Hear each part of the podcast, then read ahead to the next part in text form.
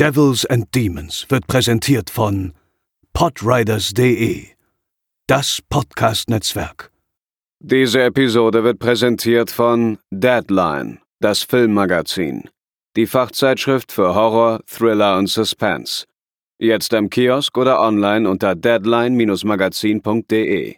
Moin Moin und herzlich willkommen zur 265. Episode von Devils and Demons, der Horrorfilm-Podcast. Ich bin der Chris und bei mir sind heute, wie in der letzten Woche, wieder zum einen Theresa. Hallo. Und zum anderen André. Moin. Und wir haben uns versammelt, um über die zwei verbleibenden Teile der Rack-Reihe zu sprechen. Aber bevor wir das tun, kommt noch wieder eine Frage von unseren Zuhörenden. Und zwar ging es darum, dass die Person sich dafür interessiert, welche Horror-Subgenre wir so gar nicht mögen. Ich habe bei Theresa schon eine gewisse Vorahnung, aber ich habe äh, glaube auch gleichzeitig, dass ähm, Theresa, dass du bestimmt noch irgendwas anderes außer Found Footage nicht so magst.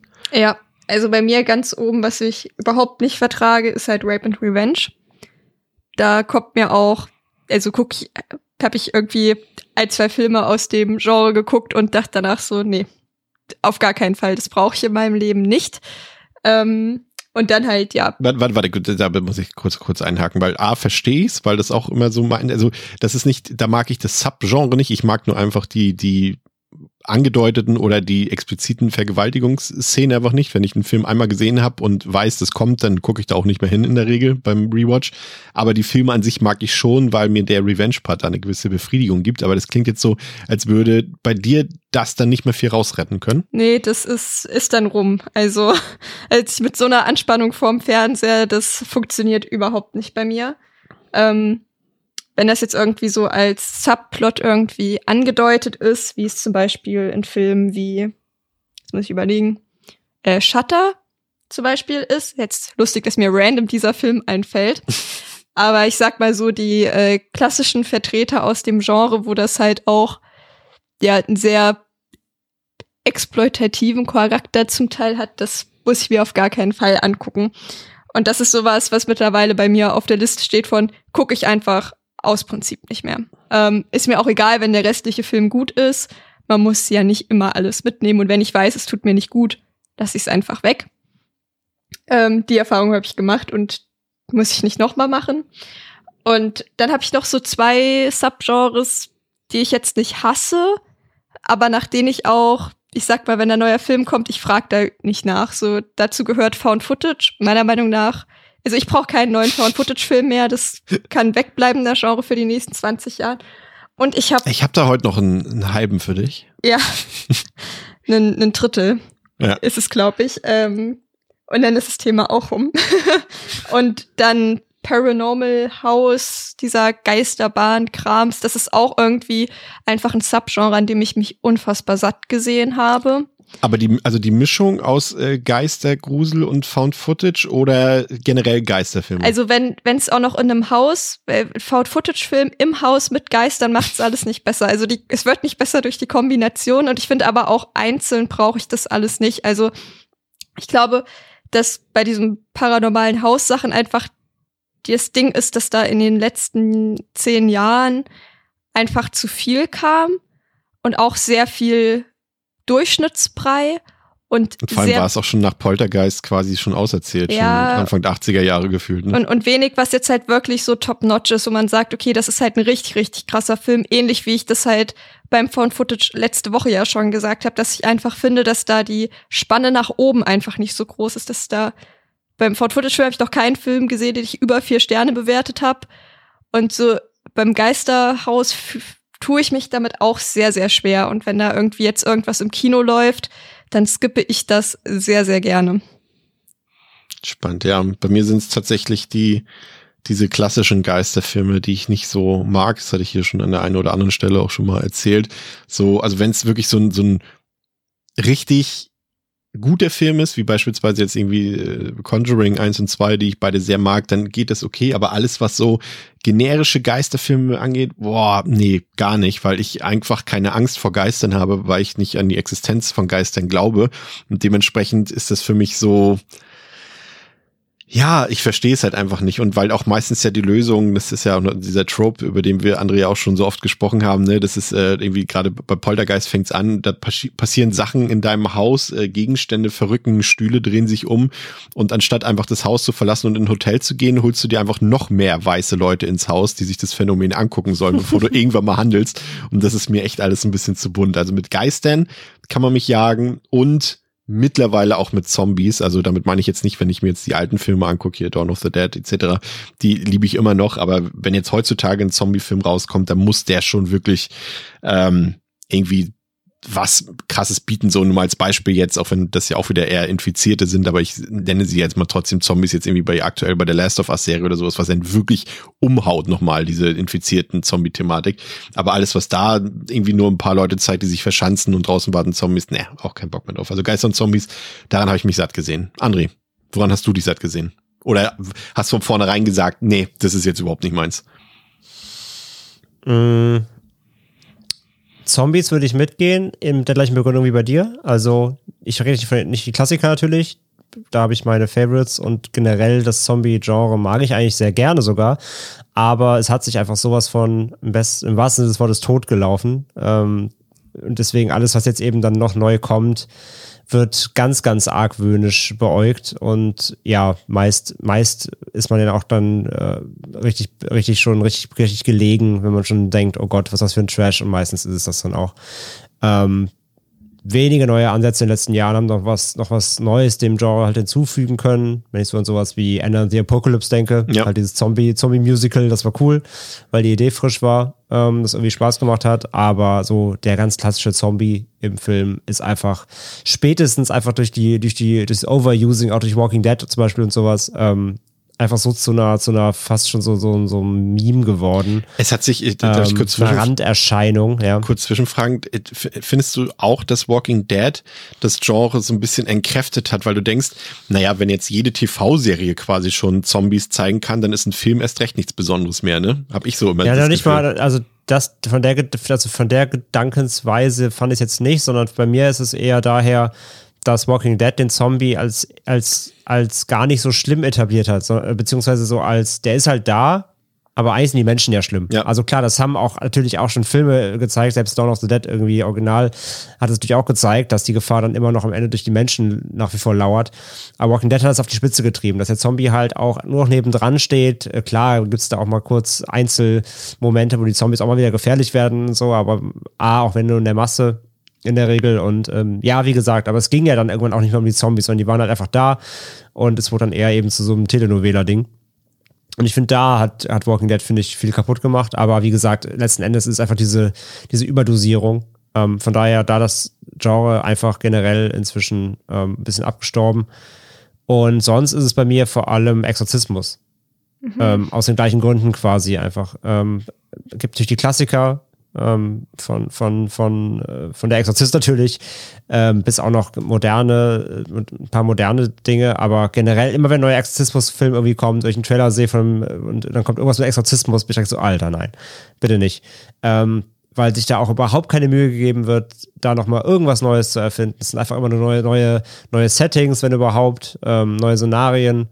And, and that's it. So, also Exorzismus ist auch so richtig durcherzählt, finde ich. Ähm, Gerade wenn dann auch wieder heavy äh, heavy die Kirchenthematik reinkommt und so weiter, dann bin ich einfach, dann gähne ich schon beim, beim Intro. Ähm, das ist lustig, ja. ne? es wäre schon ein Exorzismusfilm revolutionär, wenn die Kirchenthematik raus wäre, aber warum macht das keiner? Das irgendwie, ich kann mich jetzt, fällt jetzt spontan Exorzismus, aber das, es ist ja auch dann kein Exorzismus, wenn die Kirche nicht dabei ist, ne? Irgendwie. Geht ja auch ja, nicht ohne irgendwie. Wir hatten, Mehr oder weniger, ja. Wir hatten jetzt ja mit The Medium halt einen nicht christlichen, ja, aber halt auch stimmt. wieder Religionsthema. Und von daher fand ich, dass es sich am Ende auch nichts genommen hat. Aber das wäre jetzt vielleicht ein neuer Ansatz zu sagen, wir verlagern das in ein anderes Land und haben halt keinen christlichen Pfarrer mehr, der das rettet, sondern irgendjemand aus einer anderen Religion und Kulturkreis. Ja, aber dazu müsste das erstmal wiederum in dieser Religion Bestandteil sein, ne? was ja auch nicht bei allen der Fall ist, ja. eher weniger. Ja. ja. Müsste ja, ja, ja ich glaube, das, das Religionsfass halt, nicht aufmachen. Ja, ja ist halt, glaube ich, echt so, weil ich habe gerade so überlegt, die Zombies brauche ich eigentlich auch nicht mehr. Und Exorzismus brauche ich eigentlich auch nicht mehr. Das ist halt die Frage, was ich glaube, die Leute man? jetzt zu Hause an den, an den, an den Rundfunkgeräten sagen so, hört doch auf, hört jetzt auf, bitte zu reden. So, jetzt kommt gleich noch, ja, Slasher brauchen wir eigentlich auch nicht mehr. Nee, ne? das, das, das würde ich niemals sagen. Niemals würde ich sagen, ich brauche keine Slasher mehr. Also, okay, am Ende sehe ich mich hier in fünf Jahren sitzen. nee, aber ähm, das ist halt, glaube ich, einfach in den, das halt so Themen sind, die halt einfach, ja, seit 50, 60 Jahren oder so oder 40 Jahren im Film besprochen werden und die sich zum Teil halt nicht richtig weiterentwickelt haben. Und es gibt dann ja doch auch immer noch mal Beispiele, wie diese Themen neu aufgerollt werden können. Und dann bin ich auch tatsächlich bereit, äh, außer meinem erstgenannten Genre auch eigentlich alles wieder zu gucken, sobald da irgendwie mal wieder ein bisschen frischer Wind reinkommt, dann bin ich da auch total offen für. Nur ich glaube, so das Problem ist halt, dass es zu viel Durchschnittkrams mittlerweile gibt oder unterdurchschnittlichen Kram und da muss irgendwie schon vorher das ein paar den Leute guckst du ja auch finden. nur, weil du Horrorfilme magst. Deswegen guckst du ja den Durchschnittskram an. In Genres, ja. die du nicht magst. Ich gucke mir ja zum Beispiel auch in der Regel nicht bewusst einen durchschnittlichen Liebesfilm an, weil das einfach nicht mein Genre ist, was ich ja. so gucke. Ja, ja, total. Achso, das war schon dann. Ja, ja, ich, ja, genau. Hab eigentlich alles das, gesagt dazu. Das müssen wir übrigens noch üben, Theresa. Das, wir sind noch nicht ganz eingespielt. Ich habe bis heute noch nicht, also bist ja jetzt auch schon seit ein paar Monaten dabei und deine Satzenden habe ich immer noch nicht ganz kapiert, wann ein Satz Ja, ich habe das schon bemerkt. Ich habe schon drüber nachgedacht, ja. ob ich vielleicht tiefer enden muss. Ja, das wäre gut, ja. ich versuche dran zu denken. Sehr gut. Ähm, so können wir uns die, die, die Hand reichen quasi oder die Satzenden. Ähm, ja, und falls die Leute jetzt denken, oh Gott, deswegen besprechen die hier nie Geisterfilme. Ja, stimmt vielleicht, aber als Entschädigung gibt es dieses Jahr äh, Poltergeist, bevor hier irgendwelche Fragen aufkommen. Kommt alles, kommt alles. Wir haben noch ein bisschen Zeit hier. Und wofür wir uns auch Zeit genommen haben, sind die Filme Rack 3 und 4, die wir für euch nach dem Intro besprechen werden.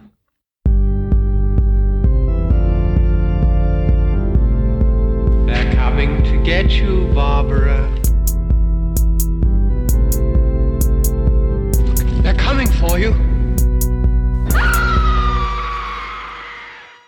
Wie war denn die, die Lust und Laune bei dir, André? Nachdem wir letzte Woche die ersten beiden Teile besprochen haben, die ja durchaus sehr gut bis gut bei uns weggekommen sind, ähm, war es ja hier so, ich glaube, du kanntest den dritten, ist aber schon länger her und den vierten noch gar nicht. Und wie sehr hattest du noch Bock, weiterzumachen mit dieser Reihe? Mhm, ja. Ähm, ja, ist genau so. Also drei hatte ich, hatte ich schon gesehen. Muss ich aber auch sagen, hatte ich nicht mehr die meisten Erinnerungen dran. Ich wusste noch das Setting mit der Hochzeit und so weiter, aber Details waren mir ja schon gar nicht mehr so geläufig. Ich habe den damals rechtzeitig nach Release geguckt.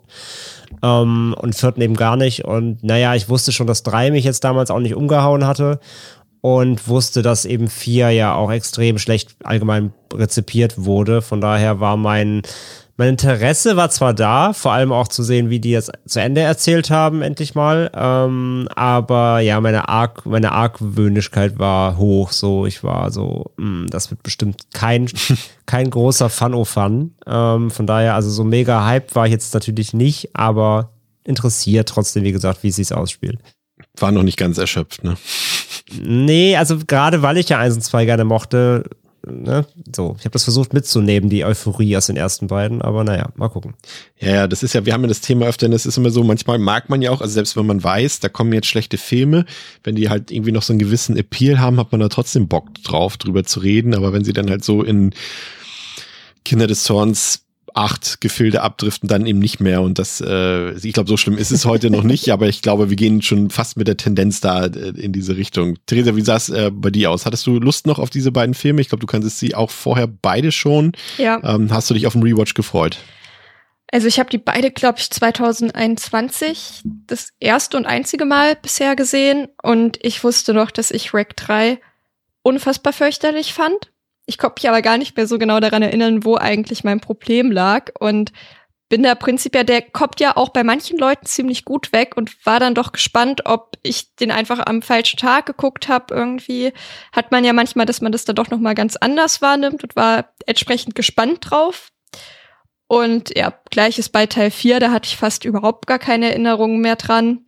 Der ist irgendwie so komplett in Vergessenheit geraten und den fand ich auch unterdurchschnittlich und nicht so dolle. Aber ich bin immer bereit, einem Film eine weitere Chance zu geben. Ob sie die verdient haben, das ist eine andere Geschichte. Jetzt, jetzt muss ich mal ganz kurz mit unserem Showkanon hier brechen, weil das machen wir wirklich nie, über aktuelle äh, Filmnews sprechen. Aber jetzt bin ich doch ein bisschen überrascht. Ich wusste gar nicht, dass ein I Am Legend 2 kommen soll.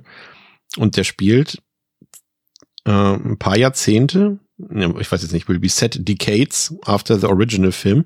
Und Will Smith ist wieder dabei und Michael B. Jordan spielt die Hauptrolle. Das wusste ich nicht, dass da ein zweiter Teil kommt. Das finde ich ja nee. cool. Nee, wusste ich wirklich nicht. Wusstest du das, ja? Ist doch Mitte letzten Jahres angekündigt, ja. Ach so. Ich weiß überhaupt nicht, wo jetzt das Thema herkommt. Das verwundert mich gerade. Ich habe ja gerade, das kam mir hier gerade über den Ticker. Ah, okay. okay, das der Ticker aber locker ein halbes Jahr zu, da kommt der Ticker aber locker ein halbes Jahr zu spät. Nein, es ging, der, der Ticker hat die Besetzung von Michael B. Jordan äh, äh, so. bestätigt, aber ich habe das gar nicht mitbekommen, dass da. Ah, ich finde es interessant, dass okay. sie das alternative Ende als äh, als Kanon sehen fürs Sequel. Ja. Das war ja eh besser. Ja. Cool. Ja. Äh, Bock drauf? Also wenn wir jetzt schon kurz drüber reden, will ich jetzt noch kurz den Stimmenfang machen. André, hast du Lust drauf? Also habe ich nicht nachgekräht. Geguckt wird's, aber ich erwarte da jetzt auch nicht so viel. Ich habe, glaube ich, den ersten Teil 2013 oder so mal gesehen und habe da praktisch überhaupt gar keine Erinnerungen mehr dran. Entsprechend habe ich da keine Meinung zu. Wichtig wäre ja nur, wenn sie die Gestalten, die da rumlaufen, die CGI-Gestalten ein bisschen zeitgemäß aussehen lassen, dann ist schon viel gerettet. Aber ich mag den ersten Teil eigentlich ganz gerne. Ja. Das sieht mit dem Film heute vielleicht anders aus. Ähm, Rack 3, Genesis aus dem Jahre 2012 hat auf Letterboxd eine Durchschnittswertung von 2,4 von 5, auf der IMDb eine 5 von 10, läuft 80 Minuten, hat 6,4 Millionen ich weiß gar nicht, ob Euro oder Dollar, ich glaube, es sind Dollarangaben, 6,4 Millionen Dollar gekostet und hat damit 11 Millionen Dollar im Boxoffice eingespielt weltweit. Hat eine FSK 18 Freigabe und ihr könnt den ganz normal, wie auch schon in der letzten Woche, Blu-ray, DVD, Boxset, digital könnt ihr alles kaufen, wie ihr wollt, sind doch, müssten alles auch ungeschnittene Versionen sein. Ähm, Gewaltgrad würde ich wieder sagen, ist so semi bis moderat. Also wenn ihr die meisten Filme gesehen habt, die wir hier besprechen, dann wird euch das jetzt nicht aus den Natschen kippen. Ähm, Triggerwarnung, Thema Hochzeit. Also, ne, kann passieren, wenn das irgendwie kein gutes Thema für euch ist. Das ist nämlich das Thema des Films. Ähm, das Interessante, André, ist hier, ähm, das war mir das ist sogar eine Neuerung, die ich jetzt erst rausgefunden habe im ähm, Laufe der Vorbereitung, weil mir das nicht so bewusst war. Ich dachte tatsächlich, dass der dritte Teil auch noch von, von ähm, äh, Paco Plaza und von seinem Kompagnon, dessen Name ich äh, grundsätzlich vergesse, von äh, äh, Balaguero ist. Aber die haben sich ja aufgesplittet, ne? Also ich dachte, also das war ja von vornherein geplant, dass sie einen dritten und einen vierten Teil machen und dass Paco Plaza den dritten Teil macht und dass Balaguero den vierten Teil macht und sie möglichst unterschiedliche Subgenre sozusagen damit ähm, bedienen wollten. Und das war mir im Vorfeld nicht so ganz klar, dass das von vornherein so geplant war und dass sie sich dafür aufgeteilt haben. Finde ich jetzt eigentlich prinzipiell spannend, nur jetzt kenne ich schon die beiden Filme und finde es deswegen vielleicht, vielleicht was ein Fehler. Ja, genau, das ist das Problem. ähm, Finde ich als Idee auch halt spannend zu sagen, hey, wir haben jetzt die beiden zusammen gemacht und jetzt äh, schließen wir das Ganze quasi, also beziehungsweise ich mache in Anführungszeichen, das können wir gleich mal diskutieren, quasi ein Prequel, ja, ne, beziehungsweise ein, ein Parallelquill. Ähm, und du erzählst quasi das, das, das Ende, du gehst weiter. Wir machen halt zwei verschiedene Handlungsstränge und jeder erzählt einen davon. Finde ich prinzipiell ähm, cool. Aber ja, ob das funktioniert hat, erfahren wir heute. Ja, der erste kommt, wie gesagt, vom Paco Plaza und äh, Theresa ähm, hat sich hier mal die Verpackungsbeilage geschnappt, die mit einer grauenvollen Schriftart äh, geschrieben mhm. ist. Also wer die zu Hause hat, die Scheibe unbedingt mal umdrehen und äh, da vielleicht die, die Mediengestalter unter uns, die, die kriegen, glaube ich, eine Vollkrise, wenn sie das sehen. Aber Theresa, versucht doch mal, das irgendwie zu dechiffrieren, was da drauf steht. Ja, Okay. Clara und Koldo feiern den schönsten Tag ihres Lebens, ihre Hochzeit. Die ausgelassene Stimmung kippt aber schnell, als einer der Gäste Zeichen einer seltsamen Kranken Krankheit aufweist und beginnt Blut zu spucken. Nachdem sich andere Besucher rasend schnell anstecken und auf die anderen losgehen, bricht die Hölle aus. Die gemütliche Festivität wird zum hysterischen Schlachtfest, in dem sich die Hochzeitsgesellschaft in einem Kampf um Leben und Tod wiederfindet. Clara und Koldo müssen so schnell wie möglich entkommen, und wie lässt sich das Killer-Virus stoppen?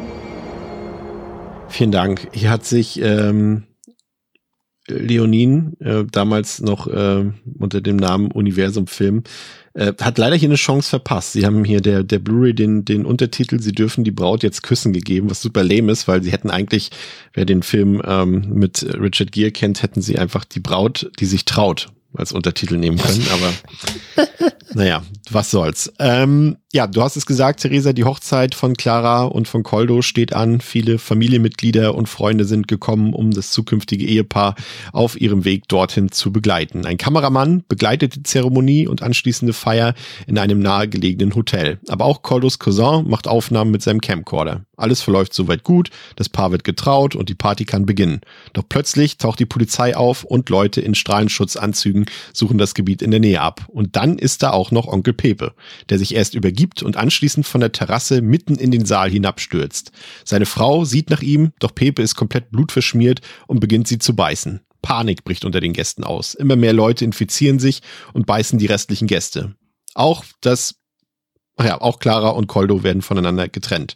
Coldo landet in der Küche mit seinem Cousin, dem Kameramann, Claras Schwester und einem Unbekannten, der sich als Mitarbeiter des spanischen Äquivalents der GEMA herausstellt. Coldo hat genug davon, dass alles gefilmt wird und zerstört die Kamera. Ja, André, für mich das Highlight dieses Films gleich zu Beginn, ähm, als, als der Film quasi so beginnt, als würde man so eine klassisch von irgendwelchen Boomern produzierte Hochzeitsvideo-DVD in den Player legt und du siehst erstmal dieses billig, ja. schlecht gestaltete Menü und einfach diesen Anfang davon. Das fand ich, muss ich sagen, super charmant, super genial und äh, da hatte ich richtig Bock auf den Film. Das so stimmt, das ist ja dabei, richtig witzig und das muss ich sagen, war leider auch schon das Highlight des Films, aber das ist ihm gelungen. Ja, absolut. Auch am Anfang dieser Ladebildschirm, dieser blaue, ja. wo sich oben dieses schlechte DVD-Symbol dreht. Genauso sah 2001 mein erster DVD-Spieler aus. So richtig kacke einfach. Ähm, mega, mega gut. Das mochte ich auch total.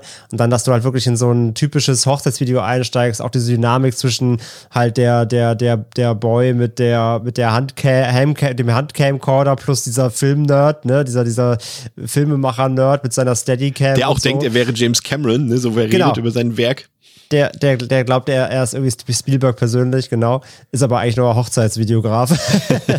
ähm, aber das ist halt super charmant. Du hast direkt eine coole Dynamik drin. Du hast verschiedene Kameraperspektiven und bist erst so, ach guck mal, da gibt's ja auch noch die eine Szene, läuft so ein Mädchen mit der Kamera rum, so also im Spiegel vorbei. Also es allein drei verschiedene Kamera, ähm, und Frauen, allein in den ersten zehn Minuten, wo ich erst, wo ich auch am Anfang so dachte, ey, wie geil, du hast verschiedene Dynamiken, verschiedene Perspektiven auf dieser Hochzeit, wenn da irgendwie das irgendwann losbricht und so weiter. Mega viel Potenzial Potenzial. Äh, dann kommt die halt die Ernüchterung, sobald sie die Kamera kaputt treten halt. Ja, das, dazu kommen wir gleich noch zu dem, zu dem Twist des Films, der ja recht früh kommt. Aber zunächst mal nochmal zu den, zu den Figuren. Wir haben ja jetzt erstmal hier äh, in Wechsel. Ne? Wir haben im ersten Teil Theresa und auch im zweiten Teil haben wir jetzt, äh, im zweiten Teil vielleicht erst ein bisschen später, aber Andrela Vidalia als, als Hauptfigur gehabt. Hier ist es das äh, frische, frisch getraute Ehepaar Clara und, und Coldo. Ähm, wie hast du die beiden wahrgenommen? Haben sie dir gefallen? Und vielleicht auch die Kombination mit den, ja, kann man schon so sagen, durchaus humorvoll angelegten Nebenfiguren, was ja auch schon mal ein krasser Kontrast ist im Vergleich zum, zu den ersten beiden Filmen. Also ich habe die Chemie zwischen den beiden nicht so richtig gespürt, muss ich sagen. Aber ich muss sagen, dass sie vielleicht eine der schönsten Filmbräute aller Zeiten ist. Die gibt dir so ein bisschen Emo-Vibes. Und ich finde sie sehr, sehr schön. Das muss ich an dem Punkt einmal gesagt haben. Aber ich spüre die Chemie zwischen den beiden nicht. Aber prinzipiell. Weil sie auch wenig Szenen zusammen haben, muss man auch ja, sagen. Das ist vielleicht ein auch, Fehler des Films, ne? Aber auch am Anfang, wenn sie irgendwie Szenen zusammen haben, irgendwie, sie wirkt immer so ein bisschen, als würde sie sich nicht so ganz wohl fühlen. Also ähm, doch die Braut, die sich nicht traut. Ja, die Braut, die sich nicht so ganz sicher ist, so wirkt sie so ein bisschen. Die Braut, die ihn verhaut. ja. ähm, und ja, das war aber im Großen und Ganzen würde ich das für diese Art Film als okay einkategorisieren. Die ganzen Nebenfiguren, die halt lustig sein sollen, sind es meiner Meinung nach nicht und zeichnen sich durch ihre stereotypischen äh, Tropes eigentlich eher, sind einfach alle sau unsympathisch. Beginnt mit dem ähm, ekligen Trauzeugen, wie halt Rafa, so ein Typ in Pink, ganz fürchterlich. Also der ging mir von der ersten Minute, dachte ich mir, hoffentlich stirbt der schnell. Als er es erstmal gefühlt äh, den Mund aufgemacht hat. Und dann gibt's ja noch so ein paar ja, Seitencharaktere wie zum Beispiel den Sponge John. Das ist ähm, ein SpongeBob, der die Rechte nicht bekommen hat, der da praktisch Kellner ist. Und das ist irgendwie so Sache, die da meiner Meinung nach nicht so richtig reinpasst, beziehungsweise die nicht gut genug eingearbeitet sind oder einfach nicht lustig genug sind, dass es funktionieren würde. Und das ist vermutlich jetzt auch schon direkt so der ein großer Kritikpunkt. Da sind so ganz viele Sachen drin, die lustig sein sollen, die ich einfach nur unangenehm fand. Du hast ein, eine große Stärke, Theresa. Du holst äh, uns und die äh, ZuhörerInnen immer schnell auf den Boden der Tatsachen runter, finde ich. Ja. Ich denke immer so, denke immer so, ah, ich frage jetzt Theresa was. Theresa hat bestimmt so eine romantische Ader und erzählt uns jetzt, wie schön dieses Liebespaar doch da ist und so weiter und so fort. Nein, alles Mist. So geht's direkt. Nein, es ist nicht, es ist nicht ganz alles Mist. Sie sieht sehr schön aus und es sind immerhin viele Leute auf der Feier. Da sieht man das, das Budget. Das ist, ja, habe ich mir auch aufgeschrieben ist ja nicht, ist ja oft mal unterschätzt, aber wir haben ja nun das Paradebeispiel letztes Jahr gehabt, André, ne, mit Scream 5. Äh, wenn ein Film auf einmal so leer ist, dass da irgendwie gefühlt nur die, die sechs Hauptfiguren durch die Gegend laufen, fällt dann auch irgendwie auf. Deswegen ist es immer, finde ich, auch immer ganz schön, wenn man sieht, hier wurde mhm. halt irgendwie, keine Ahnung, 100 Statisten rangekarrt für so einen Film, ne. Das ist eben auch Production Value. Ja, absolut. Also das ist auch da direkt wieder, merkst du halt einfach den Unterschied gerade zu den ersten beiden, ne? Ähm, kannst ja, kannst ja an zwei Händen abzählen, viele Leute ungefähr im, ersten Mal mitspielen. Und ähm, das ist jetzt gleich eine ganz andere Hausnummer.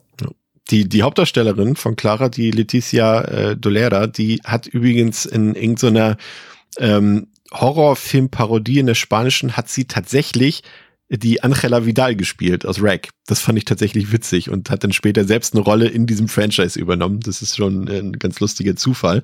Ähm, kein Zufall ist es, André, dass wir hier am Anfang äh, die Wunde sehen von dem Hundebiss. Ne? Also der Onkel von, von Clara, ähm, der ist ja Tierarzt und der hat den Hund des kleinen Mädchens behandelt von Jennifer aus dem ersten Teil ähm, und äh, hat, hat den Hund ja auch beim Gesundheitsamt äh, gemeldet. Und äh, das ist quasi die Schnittstelle zum, zum ersten Teil. Wir sehen schon die Wunde. Wir wissen, okay, mit dem Hund, da war doch was im ersten Teil mit dem Hund. Es muss derselbe sein.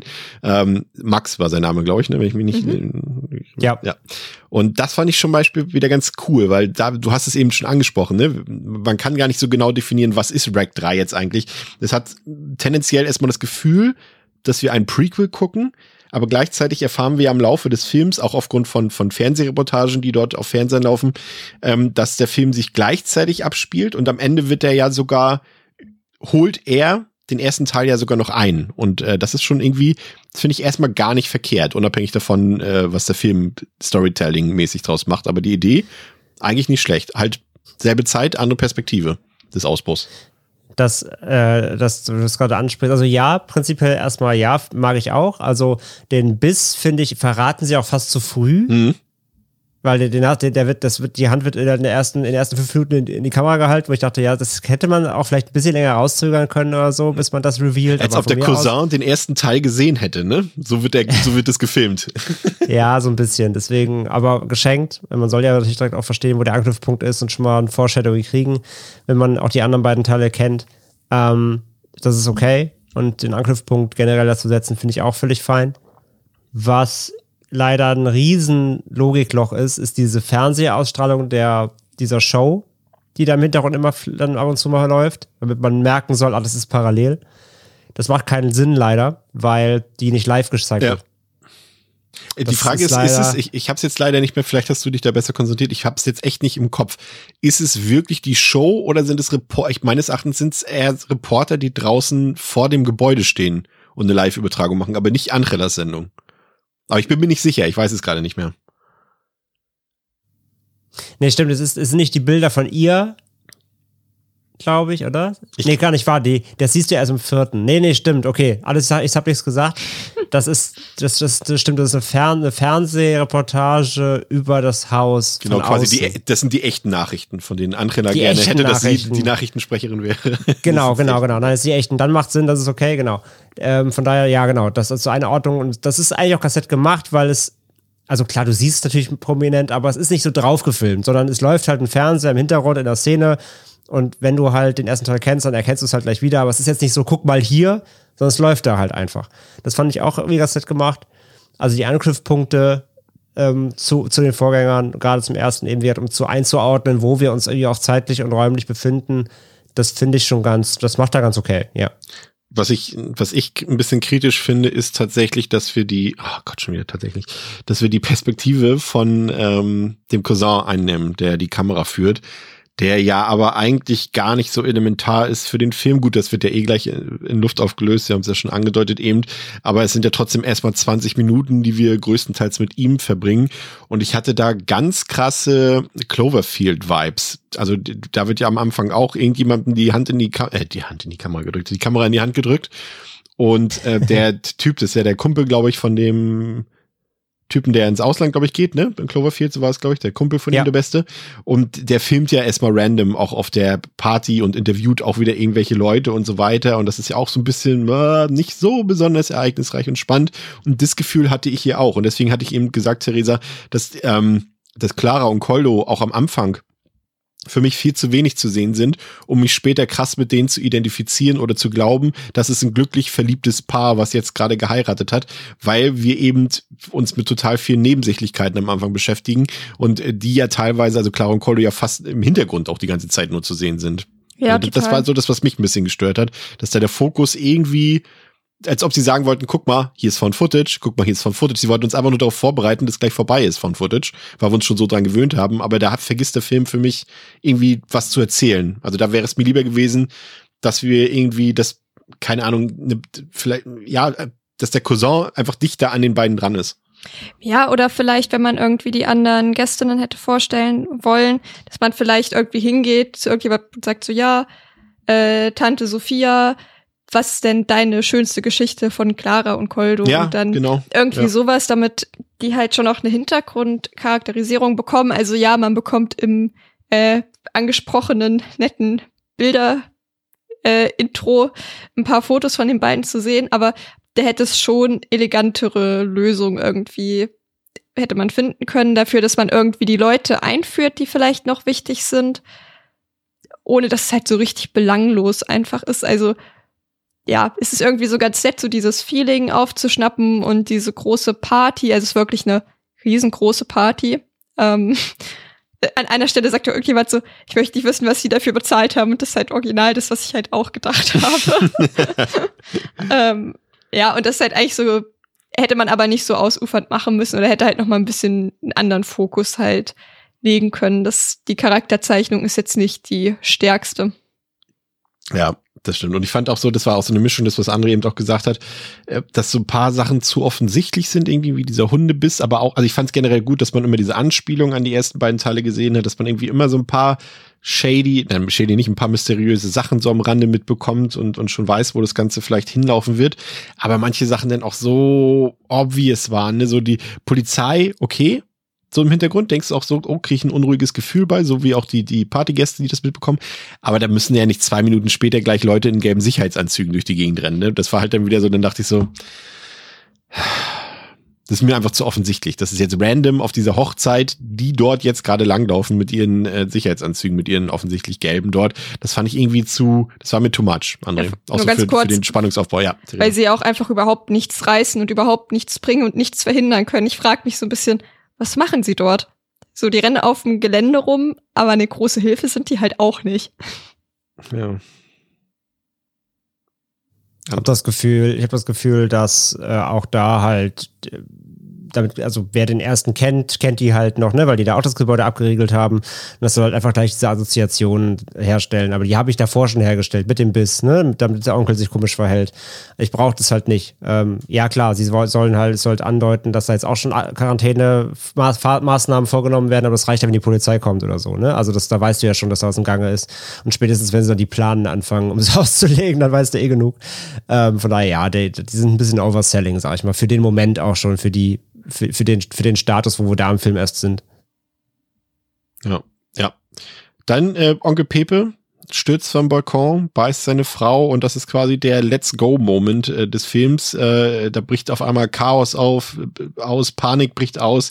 Fand ich ziemlich cool. Also als es da anfing zur Sache zu gehen, äh, da hat auch irgendwie ähm, da interessiert mich auch gleich deine Meinung, Theresa. Da fand ich wieder den Einsatz von, von Footage ziemlich gut, weil es einfach für mich das also authentisch rübergebracht hat, dass dort jetzt gerade eine Massenpanik äh, beginnt äh, auszubrechen und niemand weiß, was los ist und die Leute auch nicht wissen, wohin sie flüchten sollen, nur dass sie flüchten sollen. Das hat für mich noch richtig gut funktioniert. Ja, auf jeden Fall. Und da ist es halt auch das Gute, dass so viele Leute da sind, weil dann kauft man es halt auch irgendwie richtig ab. Und man fühlt sich da halt auch wieder so mittendrin im Gewusel irgendwie. Und halt gerät auch ein bisschen so eine hektische Stimmung, so mäßig, oh Gott, was ist jetzt? Wo, wo muss ich hin? Was muss ich machen? So ein bisschen. Und das ist ja ein cooler Moment. Vor allem, weil man dann auch trotzdem schon so die Vibes hat von, ja, jetzt geht's los und ich bin bereit dafür. Ja. Ja, André, und dann kommt alles ganz anders. Ähm, am Anfang, wir haben es gesagt, die ersten 20 Minuten alles wie gewohnt von Footage und dann dekonstruiert sich der Film quasi selbst nach eben diesen ersten 20 Minuten und äh, die Kamera wird äh, zerstört und plötzlich wird ein ganz normaler Spielfilm draus. Wir haben eine, äh, wie sagt man das, eine äh, quasi, jetzt fehlt mir gerade das Wort, nicht, äh, wie heißt denn das filmtechnisch, kameratechnisch? Äh, aus der dritten Perspektive? Es hat ja Namen wie eine Kamera. Äh, das Kameraplacement in einem normalen Spielfilm, das hat einen Namen. Aber ich weiß es gerade auch nicht. Aber nimmt, also wir haben, niemand führt die Kamera von den Schauspielern, so drücken wir uns erstmal aus, sondern wir haben eine, mein Gott. Die, die typische Beobachterkamera. Ja, eine beobachtende Kamera, genau, perfekt. So, das reicht mir erstmal als Antwort. Und wir sind nicht mehr im Found Footage Show. Genau. Und ähm, haben plötzlich einen normalen Film. Äh, ich muss sagen, dieser Moment, als ich den das erste Mal gesehen habe, dachte ich, Wahnsinn. Das ist ein richtig geiler Einfall, die Leute erst so zu, zu scammen quasi damit und dann das äh, Spektakel zu drehen. Und, äh, geniale Idee, aber das Resultat daraus äh, äh, dann am Ende weniger, weil für mich war ab hier der Höhepunkt des Films erreicht und ist jetzt steil bergab gefahren. Und das macht im Nachhinein für mich dieses Gimmick eigentlich eher zum Zerstörer des Films, anstatt zum ja, wie sagt man, zum, also anstatt dass es jetzt irgendwie was Positives bringen würde. Ja, also einmal noch kurz, bevor ich darauf eingehe, noch ja. mal kurz zu der, zu der, zu der Massenpanik-Szene, ja. ähm, weil ich dazu auch noch einen Einwurf habe. Und zwar, was ich da nur schade finde, dass ich, ich gehe komplett mit euch mit, die ist super effektiv, schön chaotisch, ähm, mag ich. Was bisschen schade ist, die ist sehr verschnitten. Ich glaube, die wäre noch geiler, wenn sie die als One-Shot gefilmt hätten. Da kommt alle drei Sekunden nur so ein Schnitt, weil die mhm. immer wie die Kamera so ganz schnell hin und her mhm. wackeln. Du hast da ganz viele Schnitte drin. Und deswegen fühlt sich das nicht an wie ein Panikausbruch, sondern eher wie so, wie so, fast wie so ein Staccato, was so Schnitt, Schnitt, Schnitt, wo so, so in, in, in zehn Sekunden siehst du so drei Minuten gefühlt irgendwie der, was des Ausbruchs.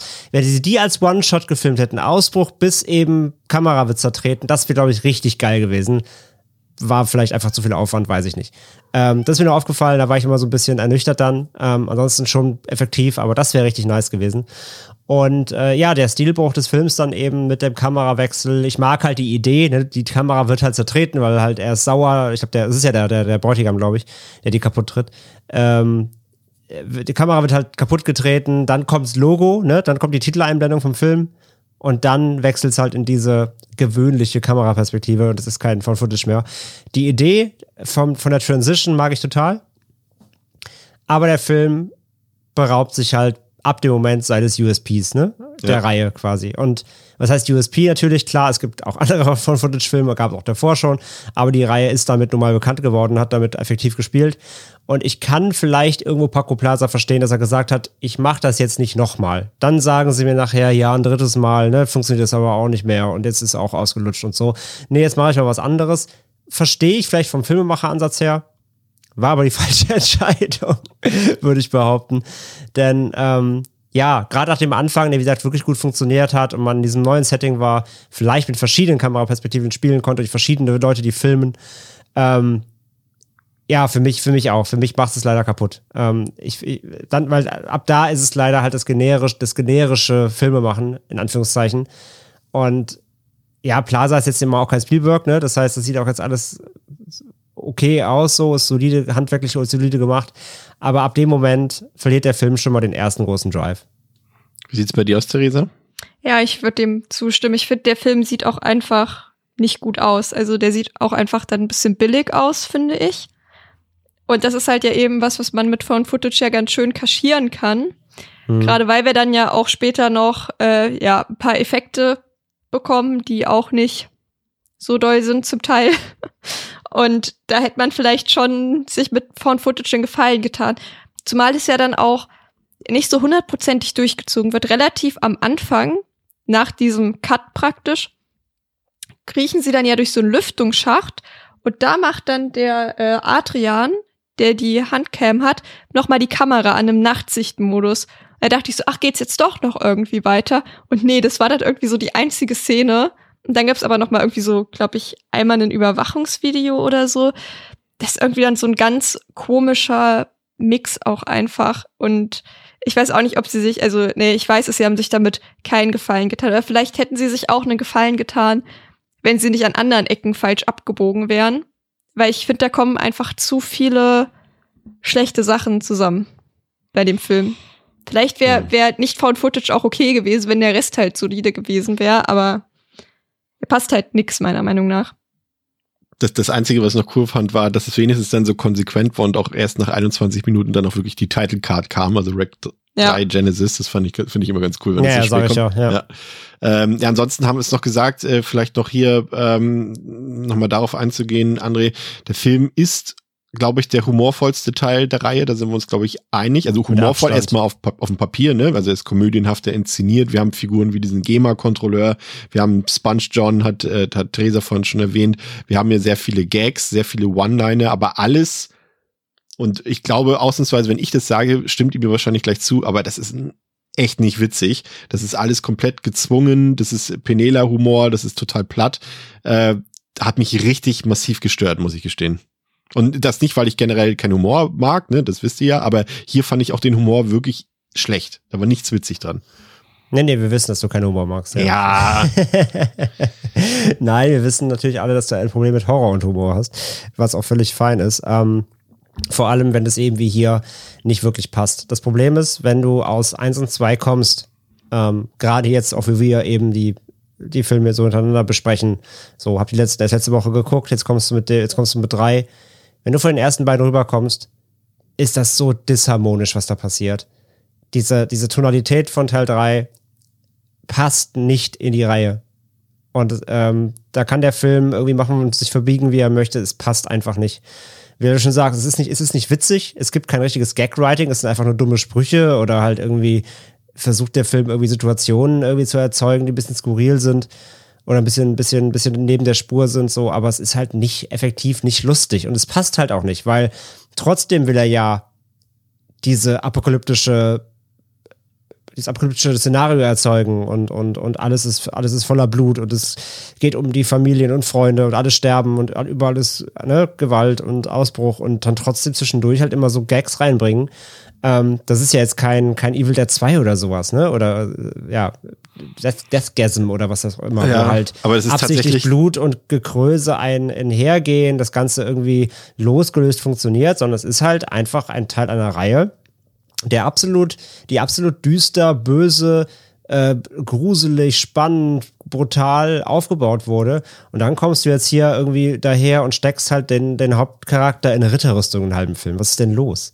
Das ist äh, genau der Punkt. Ich verstehe auch da den Ansatz, aber ich verstehe halt das Konzept dann irgendwie nicht, was dahinter steckt, weil sie haben die ganze Zeit gesagt, wenn wir jetzt, also ne, sie wollten ja ursprünglich nur den ersten Teil äh, drehen, das wissen wir ja aus der letzten Episode. Und als sie dann wussten, okay, wir können hier mehrere Filme drehen, sollte jeder Film sich komplett anders anfühlen, was natürlich bei Teil 1 und 2 jetzt rein von, von der Optik her nicht, nicht der Fall war, aber er fühlt sich ja trotzdem anders an. Wir hatten ja schon den Vergleich mit Aliens und Alien zum Beispiel. Und der dritte Teil sollte tatsächlich sowas wie eine, ein romantischer Splatterfilm werden. Also du hast eben gesagt, Evil Dead 2, ja, tatsächlich das sollte es werden. Eine Mischung aus Brain Dead und Evil Dead 2. Also natürlich nicht so krass, brutal, aber diese Art, ähm, diesen Slapstick-Humor, zu paaren mit einer Liebesgeschichte und mit Splatter, das war tatsächlich die Absicht dahinter. Äh, verstehe ich, aber wie du schon eben sagst, im, im Gesamtkontext macht das irgendwie keinen Sinn, weil du eben diese zwei vorherigen Filme hast. Klar, du hast auch Evil Dead 1 und 2, aber ich finde nicht, dass zum Beispiel Evil Dead 1 und Evil Dead 2 sich von der Tonalität so krass unterscheiden. Du siehst ja auch im ersten Teil schon diesen Slapstick-Humor bei Bruce Campbell und dass das äh, teilweise lustiger ist, als man vielleicht dachte, als man den Film zum ersten Mal damals gesehen hat. Ähm, und das ist hier irgendwie nicht der Fall, weil du hast diese bitterbösen ersten beiden zwei Teile und da gebe ich dir vollkommen recht, das passt irgendwie nicht. Auch wenn ich, wie gesagt, ich verstehe den Ansatz, dass jeder Film sich komplett unterschiedlich anfühlen soll, aber es funktioniert nicht, ne? Ja, vor allem, wenn man jetzt irgendwie auch so überlegt, was da für Witze drin sind. Also als Beispiel, wir haben besagten Sponge John da drin und der hat halt dieses Kostüm an und er sagt dann halt so, oh, hier ist es so warm unter dem Kostüm. Und dann sagt einer, ja, warum ziehst du es nicht aus? Und sagt er eher so, ja, weil ich nichts drunter habe. Und du denkst dir so, okay, das ist. Als Kinderunterhalter. Das ist nicht lustig. Und ich weiß nicht, was ihr gedacht habt, als ihr diesen Gag da reingebracht habt. Und auf dem Niveau läuft es halt auch irgendwie. Und äh, ja, also ich musste nicht einmal lachen bei dem Film, ich musste einmal minimal schmunzeln. Und das ist halt tatsächlich der GEMA-Typ gewesen, der aber auch noch praktisch im ersten, in der ersten Filmhälfte vorkommt, als sie dann alle zusammen in der Küche halt stehen, nachdem der Outbreak halt kam und den dann so fragen so, okay, wer ist das? Und alle sind so skeptisch, so, oh Gott, wer könnte das sein? Hat er irgendwas damit zu tun? Da ist er so, ja, ich schreibe auf, was für Songs die auf Hochzeiten spielen. Und das fand ich so ein bisschen funny. Aber das ist auch so der einzige Gag, den ich irgendwie lustig fand. Danach habe ich nicht einmal in diesem Film mehr gelacht oder gelächelt, geschmunzelt, irgendwas in die Richtung. Ja. Clara ist in der Zwischenzeit auf den Pfarrer gestoßen und verschanzt sich mit diesem in einem Sicherheitsraum. Koldo und seine Truppe schaffen es dagegen in einen Kirchenraum Unterschlupf zu finden. Koldo erfährt, dass Clara noch lebt und weiß auch, wo sie sich befindet. Er will sich auf die Suche nach seiner Frau machen, muss jedoch feststellen, dass an ihrem vermeintlichen Aufenthaltsort nur Chaos hinterlassen wurde. Clara musste gemeinsam mit dem Pfarrer die Flucht ergreifen. Dieser erfährt am eigenen Leib, dass er mit Bibelfersen die Infizierten von sich abhalten kann. Im Fernsehen laufen derweil die Nachrichten vom Ausbruch einer Infektion in einem Wohnhaus Haus in der Innenstadt von Barcelona. Clara ist mittlerweile mit einer Kettensäge ausgestattet und zerstückelt reihenweise die Infizierten. Doch schon bald haben sich Koldo und Clara endlich wieder. Das Gebäude und angrenzende Gebiet wurde in der Zwischenzeit unter Quarantäne gestellt. Dennoch haben sich die beiden fast in Sicherheit gekämpft, doch dann wird Clara plötzlich gebissen und Koldo traut sich zunächst nicht, ihren Arm abzutrennen, weshalb sich die Infektion komplett auf seine Frau ausbreitet. Koldo trägt seine Clara nach draußen und wird sofort von der Polizei aufgefordert, seine infizierte Frau auf den Boden zu legen. Doch er weigert sich, küsst Clara und bekommt von ihr die Zunge abgebissen, ehe beide von den Cops erschossen werden. Ja, ähm, vielleicht mal zu Beginn, Theresa, es ist hier ein bisschen was modifiziert worden an, an, sag ich mal, an der Lore ähm, der Infizierten aus Teil 1 und 2 jetzt nicht die Hintergrundgeschichte gar nicht, die wird ja so fortgeführt, aber das Verhalten der Zombies, die sind jetzt äh, wieder ein bisschen langsamer geworden und irgendwie auch leichter zu töten als im ersten Teil, wo sie ja gefühlt irgendwie alle noch zehnmal wieder aufgestanden sind. Also ein paar kleine Details im, im äh, im Zombie-Genre haben sie schon variiert. Jetzt nicht so krass wie der vierte Teil, ähm, aber ein bisschen was. Aber hat jetzt auch nicht großartig was ausgemacht, ne? Ja, vor allem spucken sie einfach die meiste Zeit einfach nur Blut. Das ist irgendwie auch was, da wird extrem viel Blut gespuckt in diesem Film und vor allem extrem viel relativ pinkes Blut gespuckt. Das ist irgendwie auch sowas, woran ich mich aus den ersten beiden Teilen nicht erinnern kann. Aber ja, ich habe die auch als nicht so bedrohlich irgendwie wahrgenommen, obwohl es ja so viel mehr sind. Da wimmelt es ja eigentlich nur so von Zombies, aber ich hatte trotzdem nicht so dieses beklemmende, aussichtslose Gefühl, was man in den ersten beiden Teilen halt vermittelt bekommt. Klar, man hat auch irgendwie eine größere Fläche, aber dafür hast du halt auch irgendwie 20 bis 30 mal so viele Zombies theoretisch gesehen. Ja. Ja, sehe ich auch so. Und das Problem ist, André, finde ich, dass irgendwie, und, und da sind wir uns ja, glaube ich, einig gewesen, dass die ersten beiden Teile ähm, sehr spannend waren und auch wirklich gruselig waren, aber das ist irgendwie komplett hier weg. Also ich muss sagen, ich war, ich war nicht eine Szene, wo ich gesagt habe, oh krass, jetzt habe ich Nervenkitzel oder mein Gott, wie geht das aus? Schaffen sie es raus? Wer schafft's raus? Es war irgendwie alles so, ja, ich gucke hier halt jetzt auf einmal einen Standard-Zombie-Film ab dem zweiten Drittel und da passiert jetzt nichts Unerwartetes. Ich bekomme genau das, was ich von jedem Standard-Zombie-Film an dieser Stelle auch bekommen würde. Und das war irgendwie so, ja, hat doch schnell bei mir ein bisschen für Langeweile gesorgt. Und damit meine ich jetzt nicht das Tempo, ne? Das ist ja durchaus hoch. Es passiert auch die ganze Zeit was, aber es war mir alles egal. Ich konnte selber nicht mitfiebern. Also spannungstechnisch nicht, gruseltechnisch nicht, aber auch wie es den Figuren geht, war mir eigentlich größtenteils egal. Ähm, ja, auf jeden Fall. Also rein Grusel, Horror-technisch finde ich, reißt der Film eh nicht so wirklich viel. Ähm, genau, es, es, gibt viel Blut an sich, so, da fliegt viel rum und liegt viel rum und wird gespuckt und überhaupt. Und der Film ist recht blutig und es gibt ja später noch ein paar Splatter-Momente, da kommen wir noch drauf. Aber so rein atmosphärisch finde ich den auch leider nicht stark. Ähm, dem fehlt einfach diese Beklemmung, dem fehlt dieses, ja, dieses Mysteriöse. Und allein, ich finde zum Beispiel, dass die, ich nenne sie jetzt immer noch mal Dämonen, ähm, halt in dem Film sich auch, also im Teil 3 verhalten die sich wie in keinem anderen der Reihe nicht wie, Zo äh, einfach wie so normale Zombies. Wir haben die in 1 2 so kennengelernt als so super aggressive Runner-Viecher, die halt auf dich zuwetzen, so ein bisschen eben auch wie 28 Days und sowas. Und hier schlurfen die halt eher rum, einfach wie so Zombies, die bewegen sich auch so irgendwie. Also ich finde die Darstellung auch der, der Viecher ist hier nochmal anders als in den ersten beiden und passt auch nicht so richtig, finde ich. Ähm, dafür, dass, dafür, dass sie auch hier das große, das große Predigtfass aufmachen, ne? dass du sie halt verlangsamen kannst und sowas. Äh, Finde ich, verhalten sie sich hier am wenigsten so wie in den anderen Teilen. Das ist ganz, ganz, ganz weird alles. Ähm, und brechen ja auch mal mit der eigenen Lore dann auch wieder. Ne? Du hast ja diesen Moment irgendwie dann ähm, zum Beispiel mit, mit, der, mit der Mutter auf dem Parkplatz. Und immer wenn der, wenn der das Drehbuch das braucht, dann sterben die Viecher auch einfach nur mit einem Schuss ins Bein oder ja. so. Ne? Also im ersten Teil, im ersten beiden Teilen haben wir gelernt, nur Kopf zerstören äh, funktioniert, kannst draufschießen, sonst wie du willst. Erinnern uns an die, äh, an den allerersten Infizierten in Teil 1, diese Oma, ne, wird abgeknallt, ist plötzlich weg, kommt wieder. So, hier wird einfach einer im Rücken, in den Rücken geschossen und ist sofort tot. Einfach weil das Drehbuch das gerade für den Drama-Moment braucht. Also hält sich da auch nicht an die Lore und so. Das ist alles ganz, ganz weird. Also der, der Horror an sich, den finde ich hier irgendwie sehr, auch sehr disharmonisch, mhm. gerade eben zur aufgebauten Lore, zur Reihe. Und ja, rein atmosphärisch und so fehlt dem Ganzen einfach was. Dieses Haus in den ersten beiden war einfach so war düster und ja, beengt und diese leeren Wohnungen. Das hatte einfach einen ganz anderen Charme, plus natürlich auch wieder der Found Footage nah dran Faktor. Und dadurch, dass du jetzt hier dieses normale Filme machen hast, wird daraus wirklich so ein fast normaler, in Anführungszeichen, Zombie-Flick, ähm, wo mir halt wirklich komplett irgendwie jeglicher, jeglicher Angst und Spannung abgeht, leider. Ich wusste auch irgendwann tatsächlich gar, mein, schon tatsächlich. Entschuldigt bitte, liebe Zuhörer, ne? ich wusste irgendwann gar nicht mehr, wo wir sind im Film, ehrlich, ehrlich gesagt. Also ich habe verstanden, da ist dieser eine Kirchenraum, da waren sie jetzt aber auch nicht besonders lange, dann ist ja an dem, dort, wo die Trauung stattgefunden hat und gleichzeitig war ja dann daneben das Hotel, wo die Party stattgefunden hat, aber ich habe das irgendwann nicht mehr auf die Reihe gekriegt mit dem Parkplatz dann auch und so weiter. Also ich wusste irgendwann gefühlt gar nicht mehr, wo wir uns befinden.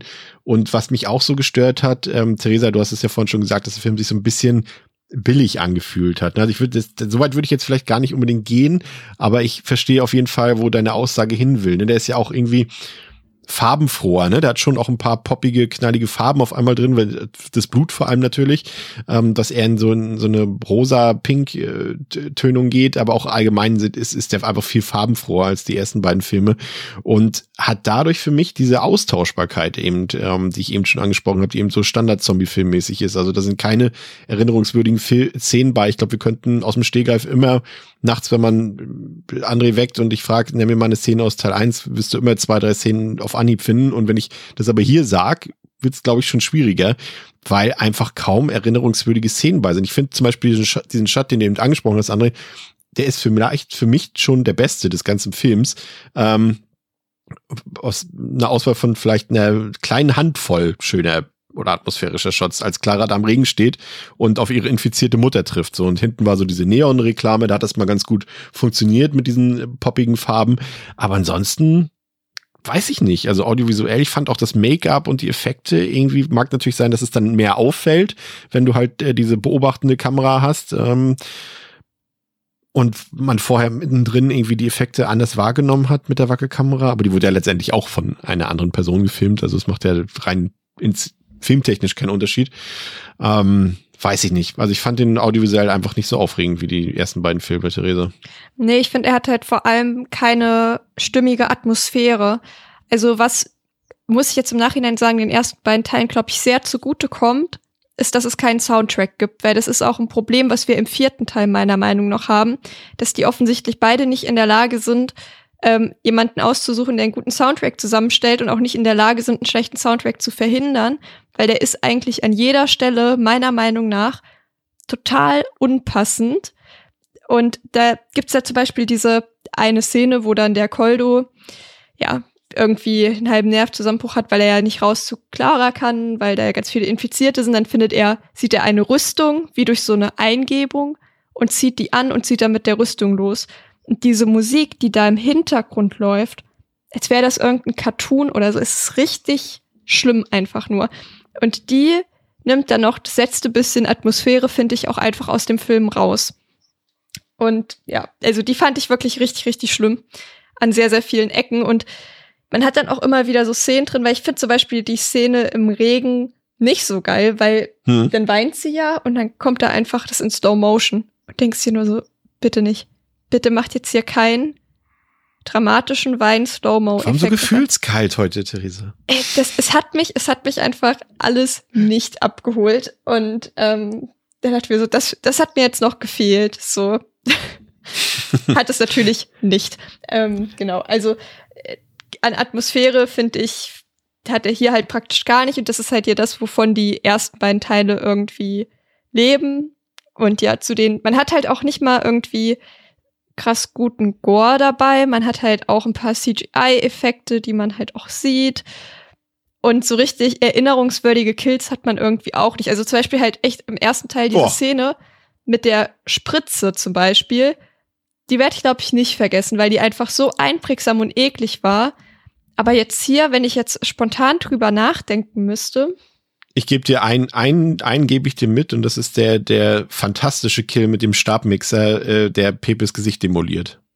ja, Der ist wirklich stimmt. gut. Der ist auch gut getrickst. doch jetzt wo ich drüber, ja stimmt. Aber er wäre mir von alleine trotzdem nicht eingefallen. Ja, gut, das stimmt. Ja. Ähm, aber ja, den muss ich geben. Aber dann zum Beispiel, wenn der Koldo ihr später den Arm abschlägt, keine Ahnung, ob die ja nach hinten raus irgendwie Zeitprobleme und Budgetprobleme hat, aber sieht man halt, dass das halt CGI ist und sieht halt einfach nicht geil aus. André, wie fandst du den Film auf seiner visuellen Ebene? Waren da für dich ein paar Sachen bei, wo du sagst, ja, coole Ansätze? Oder bist du da auch eher unserer Meinung, dass da eher wenig Aufregendes passiert auf visuell, also auf inszenatorischer Ebene? Ich, ähm, der hat, ich finde, der hat so ein, zwei nette Shots oder zumindest Ideen-Shots. Also ich finde zum Beispiel das mit der Mutter auf dem Parkplatz in dem Regen, da gibt's so eine, eine Totale, wo sie so ganz rechts steht, die Mutter ganz links. Mit der Reklame in der Mitte, ich- mit diesem Neonschild. Ja, genau. Das, das ist per se kein schlechter Schuss dann irgendwie. Und danach kommt aber sofort dann diese Nummer, wo ich eben meinte, dass die Mutter in den Rücken geschossen kriegt und sofort tot ist. Und du bist so, mh. Also hat der Drama-Moment für mich, für mich schon versagt in dem Moment, weil das einfach dumm war, so, weil die hätte, die hätte nicht tot sein dürfen. Einfach. Rein Lord-mäßig. Ähm, aber rein visuell gibt's da ein, zwei nette Einstellungen. Nur überwiegend ist der Film trotzdem hässlich. Also die, diese inneren Räume, diese Küche, und die, die Räumlichkeit ist auf alle Fälle nicht schön. Und der Film kriegt die auch nicht eingefangen, weder atmosphärisch, auch selbst diesen, diesen Weinkeller, wo sie später da, oder diese Kanalisation, wo sie später mit der Kettensäge rummesselt, selbst der ist, der müsste stimmiger sein. Das sieht alles so, äh, weiß ich nicht, sieht alles so blass aus irgendwie. Und ähm, ja, also die, die, die, die Kettensägenzerlegung finde ich auch äh, gut getrickst. Oder eben das mit dem, in der Küche mit dem Rührstab da. Das ist cool. Aber gehe ich auch mit eben zum Beispiel das Arm abhacken, sieht wieder scheiße aus. Der, der springt da auch ziemlich in seiner Qualität, finde ich. Ähm, aber allgemein audiovisuell eher, eher semi, sage ich mal. Mit kleinen, kleinen Funken, die immer wieder rausstechen, aber er kann das nicht halten in keinster Weise. Finde ich das Niveau. Ja, es gab auch, glaube ich, noch so einen, ähm, einen von den Infizierten wird, glaube ich, auch noch, oder Dämonisierten, wird auch noch halbiert in der Mitte, das fand ich auch noch nicht schlecht, aber ja, es hatte irgendwie, Ja, das ist ja alles in diesem Keller dann. Ja, genau, das, die Szene. Ja. Und das ist ja auch, finde ich, nochmal, das ist nochmal für mich eine gelungene Passage, weil Clara mit der Kettensäge, das hat schon irgendwie, äh, ikonisch wäre jetzt vielleicht echt ein bisschen weit gegriffen, aber Nee, ist schon cool. Stilsicher, Mit dem- sag ich Also mal mit dem, mit dem zumindest. Kleid, mit dem, Ja. mit dem Hochzeitskleid, den, den Boots und dann der Kettensäge. das, das hat halt dieses, Hat dieses Ready ja or Not Feeling auch, ne, so ein bisschen. Hat Theresa ja zu Beginn auch gesagt. Ja. Ich finde halt Letizia Dolera da als, als Braut in dem Film, finde ich sie auch super. Ja, das ist, Weil sie, eine coole, weil sie eine coole Präsenz hat. das ist halt quasi fast schon geschenkt, ne, weil du natürlich, weil ein Hochzeitskleid äh, hast, assoziierst du halt normalerweise nicht unbedingt mit Blut und, und Horror und wenn das natürlich so ein Kostüm quasi in so einem Film auftaucht, macht das ja schon automatisch was her und Clara sieht da ja auch cool aus und äh, geht dann Und ja so, auch in diesen, So, so ist der ganze Film Shotgun Wedding entstanden. ja, und, und, und da äh, macht es ja auch irgendwie Sinn, dass sie auch relativ äh, schnell äh, nicht turnt, weil sie hat ja schon vorher so eine durchaus, man gl- glaubt ihr ja schon so ein bisschen dieses, äh, diese Badass-Vibes, aber dass sie hier noch richtig zur Geltung kommt, ist klar, weil sie will natürlich ihren Hochzeitstag retten, den vielleicht wichtigsten Tag in ihrem Leben, den will sie jetzt noch retten, ne? Und das, deswegen kauft man ihr das ab, wie sie dort mit der Kettensäge durch die Gegend äh, sägt. Ähm, das passt schon, das hat mir auch gefallen irgendwie. Ähm, aber mh, alles irgendwie zu inkohärent. Und dann vor allem hat es mich halt genervt, auch wieder zurück zu Lore nochmal, dass, wir haben ja schon gesagt, ne, André, du hast gesagt, die Infizierten in den Rücken geschossen, bleiben sie liegen. Ne? So, alle viel zu leicht zu töten irgendwie. Aber dass der Priester quasi mit simplen Gebeten die aufhalten kann, boah, das hat mir echt so ein bisschen den letzten Reiz äh, genommen an den, an den Dämonen dort, dass es auf einmal so einfach geht, vor allem, weil man bedenkt, äh, wie schwierig es war, im ersten und zweiten Teil die Viecher zu beseitigen. Und da kommt jetzt einfach ein Priester her, der durch Zufall entdeckt, ach hier, Amino, Omino et Omi, äh, und schon machen die nichts mehr. und, und, und, ja, die arme Omi. Ja, und, und das fand ich richtig daneben so. Und auch später mit dem, mit dem Weihwasser, das war alles so inkohärent. Ja, ja, wenn du bedenkst beim zweiten, wie sehr hier der Owen ja. kämpfen musste, um ja. den, den, den Jungen, den dämonisierten Jungen zu bändigen, halbwegs. Und er quatscht hier über die Lautsprecheranlage ein paar Bibelverse und alle sind halt komplett gefrozen. Ich dachte so, was ist das denn für eine Stein? Das hätte ich auch voll vergessen, die Szene, also das Ende. Ähm, das nimmt auch dem Ganzen am Ende dann völlig die Wucht, weil jo. du denkst dir, Alter, es gibt noch eine Million Viecher und bist so, hm, ne? Also da sind so Elemente drin, gerade eben, wie sie eben mit dieser Lore, mit dem Dämonisieren umgehen. Ähm, wo ich mir dachte, ey, sag mal, das ist dein Film, den, ne? also du hast die anderen auch mitgemacht, so hast du alles vergessen irgendwie? Und, und das sagst du jetzt, ne? Bis du den Film von seinem Kollegen gesehen hast und die ja, Frage ja, nochmal stellst gleich. Wir gleich. Ja, aber ja, sehe ich auch komplett so. Und das, wie gesagt, ich fand das alles auch so mit, du hast es vorhin schon gesagt, die Ritterrüstung, ne? Der heilige Georg dort, ähm, das so daneben und auch, auch, auch so eine, so, das ist völlig deplatziert, ne? Wie gesagt, haben eben gesagt, Clara cool und so, aber dass sie halt ihr Hochzeitskleid mit der Kettensäge zerschneidet, ne? Ist halt auch so, come on. So irgendwie. Das ist immer so eins drüber dann. Wie ja. gesagt, wir, wir, wir, sind halt nicht bei fucking Evil Dead so. Ja. Er hätte es gerne gewollt, aber es passt halt nicht. Ja, wie gesagt, das passt zu so einem Film, wenn Samara Weaving das in Ready or Not macht, so eine Sache. Ne? Ja, ja, genau, du, ja, okay, genau. aber passt, da, da ist der halt Film auch von Minute eins aber darauf ausgelegt halt irgendwie. Und selbst das ist ja hier nicht so. Wie gesagt, die ersten 20 Minuten sind super. Die könnten auch Rack 1, also na, wirklich, der, das ist der Nachfolger, den ich sehen will. Aber bitte dann auch durchgehen so. Aber dann dieser Tonshift bis zum Ende ist halt wirklich echt einfach daneben. Ja, und dann haben wir noch das Ende, Theresa, das äh, Zungenkussende. Wie hat dir das gefallen? Ich muss dazu kleine Geschichte erzählen. Ich habe den ja oh, auch. Die, oh, jetzt wird's jetzt wird's intim. Erzähl. Nee, nee, tatsächlich so. nicht. Äh, ich habe den ja auf auf DVD. Und ich habe den damals bei so einer Facebook Marketplace Gruppe für einen Euro geschossen, wie ich das ja so gerne mache. Und der hängt die letzten fünf Minuten. Bedeutet, ich habe beim ersten Mal sehen das Ende nicht gesehen, aber ich war zu dem Zeitpunkt, also ich habe, glaube ich, bis zum abgehackten Arm geguckt, aber ich war zu dem Zeitpunkt schon so genervt von dem Film, dass ich mir dachte, ist mir jetzt auch egal, wie das Ende ist. Das kann hier überhaupt nichts mehr retten. Ich gucke das auch nicht nach, es ist mir einfach scheißegal. Und jetzt habe ich praktisch das erste Mal das Ende gesehen und muss sagen, ich habe eigentlich nichts verpasst, weil ja. ja, es sei denn, man fragt sich, kann es noch dümmer werden? Dann hast du was verpasst bis dato. Ja, also irgendwie die Idee zu sagen, okay, wir hacken hier den Arm ab und vielleicht kann man es dadurch verhindern. Okay, das ist nicht die dümmste Idee, die man hätte haben können.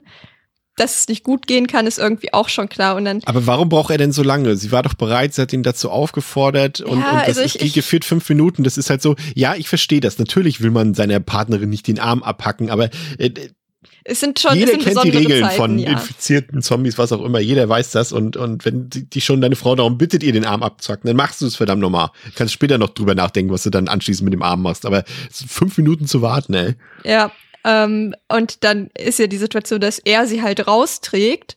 Und dann frage ich mich auch, warum schießen die nicht direkt, ehrlich gesagt? Weil das dauert, die sagen ja so, ja, lass sie runter, so, wir schießen gleich oder whatever, was man dann in so einem Moment halt sagt. Und da dauert es halt aber irgendwie noch drei Minuten, bis die halt wirklich anfangen zu schießen. Und ich denke so, okay, angenommen, da ist jetzt wirklich so die tödlichste, schnell übertragbarste Krankheit aller Zeiten. Da wartet man noch nicht so lange. Vor allem, die wissen ja, sie haben ja so einen Schnelltest irgendwie gemacht. Die wissen ja, dass sie infiziert ist. Ja, wobei wir wissen ja, die Schnelltests sind auch nicht so zuverlässig. Ja, aber wenn sie dann anschlagen, ähm, naja, auf jeden Fall, das war auch irgendwie so ein total komischer Moment, wo ich mir dachte, hä, worauf wartet ihr denn bitte noch? Warum habt ihr denn die Quarantäne, wenn da einfach jeder rausspazieren kann? Und warum stehen da bitte zehn Leute mit Gewehr, wenn keiner dann auch irgendwas tut so? Und das war eine total komische Szene. Naja, auf jeden Fall war es dann ja auch klar, dass es kommt, wie es kommen muss, dass sie doch noch turnt und ihn mitnimmt. Und dann kriegen wir unsere CGI-Schüsse. Und alle sind tot und können. Das, war das wieder, dass sie, dass, dass äh, sie ihm die Zunge abbeißt beim bei ihrem letzten Kuss, der, der Kuss des Todes quasi. Ähm, war das wieder ein drüber, wo man sagt, ja komm, das war jetzt wieder, das ist wieder so pseudo-coole Szene, ne? Da wissen sie, ja, das sieht cool aus, wenn, wenn sie sich küssen und, und sie reißt ihm die Zunge dabei raus. Das sieht cool aus, aber das ist der einzige Grund, warum sie es gemacht haben, glaube ich. Ja, ich hatte so ein bisschen auf ein Biss in Hals gehofft. Ich fand, das wäre fast ein bisschen cooler gewesen. Aber nimmt sich am Ende, glaube ich, auch einfach echt nichts. Aber andererseits haben sie natürlich auch dieses, ne, dieses Bonnie und Clyde-Feeling, ne, wir sterben zusammen in, in der Tragödie. Das ist natürlich auch immer ein schönes oder ein, ein tragisches, tragisch schönes Schlussbild.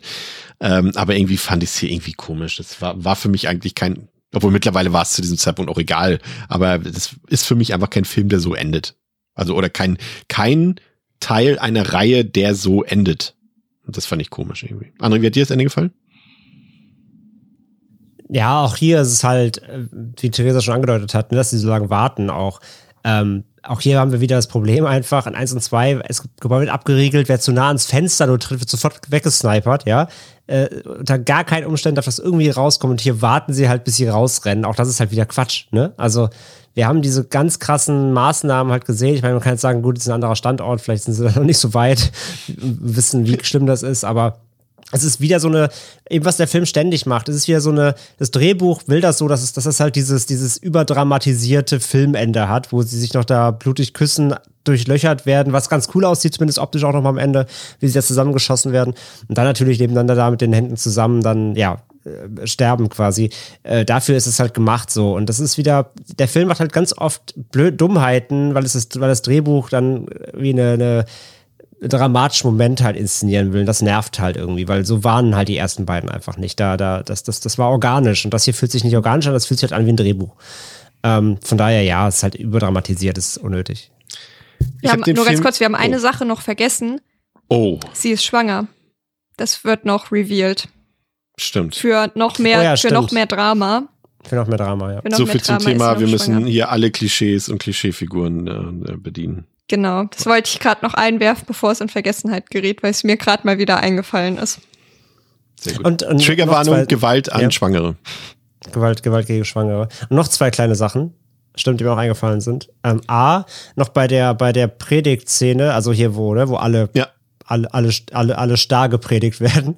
Da, Hätte da nur noch gefehlt, fand, dass sie zu Thriller tanzen von Michael Da fand ich nur den einen Gag witzig mit dem, mit dem, mit dem Opa, mit dem Hörgerät dass der es halt nicht gehört Stimmt. hat. Das fand ich, das fand ich, das fand ich das einzig Witzige, wo ich ein bisschen lachen musste, weil das ja natürlich auch dann für den, dafür, das ist, das ist ja ihr, ihr, ihr Verderben, ne? Der, der, der, der Opa mhm. beißt sie ja. Das fand ich noch ganz witzig, irgendwie die Idee halt, okay, wenn sie ja schon mit dem Präkram machen, der hört es halt einfach nicht, weil er halt ein Hörgerät braucht. Das fand ich witzig. Ähm, und auch hier wieder nochmal, nochmal, das Thema hatten wir auch in den vorigen äh, Filmen, deswegen möchte ich es auch hier nochmal einwerfen. Ich habe den Film in deutscher Synchro geguckt. Wieder mal ganz furchtbar. Ähm, denn die reden hier teilweise wie so in Shakespeare-Stücken oder sowas. Habt ihr, habt ihr auch die deutsche Synchro gesehen oder O-Ton? Ich habe dieses Mal O-Ton geguckt. Pa Pablo Español? Krass. Pablo Español? Gesundheit. ähm, auf Deutsch reden die so, also dann, wenn die sich zum Beispiel ansprechen, Bräutigam und Braut, dann ist es so, mein Geliebter, ich komme gleich zu dir meine geliebte Clara, ich werde dich retten. Ohne Scheiß, so sprechen die deutschen Synchro. Das klingt, das ist so super geschnalzt, so, so, so ja. hochstöckig. Ganz, ganz schlimm. Ganz, ganz furchtbar. Passt zur Ritterrüstung, aber ist ganz, ganz schlimm.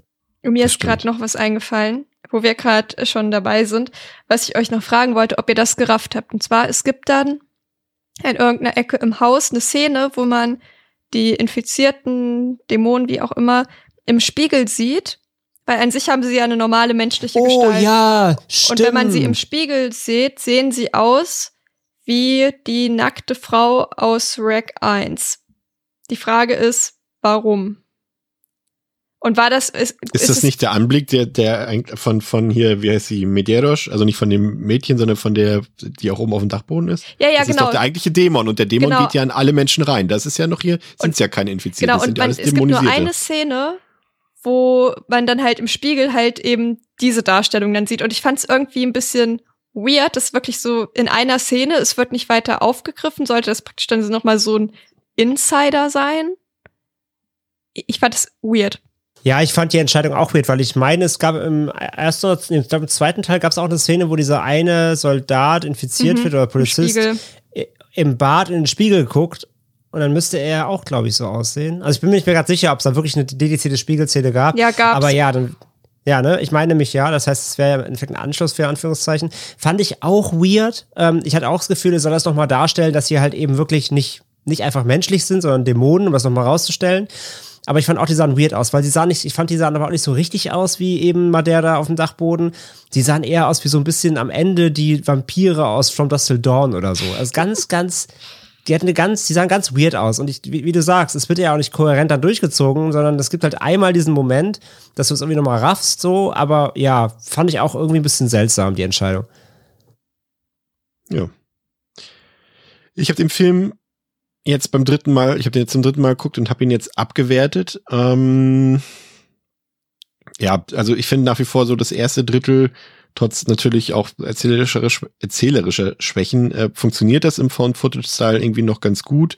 Und äh, sogar fast irgendwie, ich habe da das Gefühl, wenn ihr den so weitermachen könnte, das vielleicht sogar fast auf das Niveau der beiden Vorgänge kommen irgendwie, aber danach äh, mit diesem Twist oder mit diesem Cut sozusagen im wahrsten Sinne des Wortes ist es halt ein völlig generischer, belangloser, ungruseliger, spannungsarmer Standard-Zombie-Film, der zudem eben noch Humor reinbringt, der mich total genervt hat an dieser Stelle und halt, weil halt e-, echt debil ist. Also wie gesagt, Humor per se erstmal nicht super krass schlimm, aber wenn er dann auch noch so schlecht ist, dann ja, ich weiß halt nicht. Also da hat er sich echt so zwar die richtigen Vorbilder genommen mit Brain Dead und, und, und Evil Dead 2, aber die Umsetzung ist da echt schief gegangen.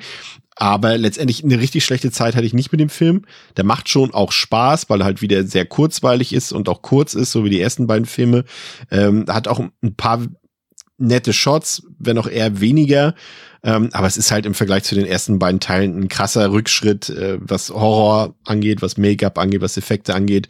Ähm, wie gesagt, die Hauptdarstellerin, die finde ich ganz cool, aber die schafft es jetzt auch nicht, den Film irgendwie noch äh, zu retten, großartig. Das ist alles so inkohärent im Vergleich zum, zum dem, was wir vorher gesehen haben. Das Verhalten der Besessenen, die Logik der Figuren, das war irgendwie weiß ich nicht, vielleicht am Ende nett gemeint und es hat sich auch gut gelesen, vielleicht im Drehbuch alles. Aber das Ergebnis ist eher sehr mittelmäßig, deswegen bin ich bei zweieinhalb von fünf. André. Ja, Teil drei ähm, fällt halt leider an allen Punkten irgendwie ab, die die beiden Vorgänger so gut gemacht haben. Ähm, Setting wäre interessant, wenn er da aber wirklich, also A, vor allem im Found Footage geblieben wäre. Das ist für mich einfach nach wie vor ein Problem. Ich, ich meine Entscheidung wäre gewesen, es dazu belassen, weil damit hat er sich einfach einen Namen gemacht und ein Zeichen gesetzt für diese Reihe. Und man sieht in den ersten 20 Minuten, was hätte, was hätte sein können, aber er hat sich eben entschieden, dann ähm, diesen Wechsel zu vollziehen. Ja, für mich einfach ein Fehler. Ähm, und der Film an sich eben wird dadurch einfach so zum Standard gemacht. So, er macht sich selbst zum Standard und das eben leider nicht auf einem guten Standard. Denn ja, er bleibt halt inkohärent, äh, beziehungsweise er wird inkohärent. Er, er versucht dann eben Humor reinzubringen, wo er nicht hinpasst. Ähm, er versucht das Ganze größer aufzuziehen, aber gleichzeitig fällt ihm trotzdem nicht richtig was ein. Du hast die Figuren, die irgendwie wahllos rumlaufen. Die, die Nebencharaktere sind albern, die Hauptcharaktere kommen zu wenig vor.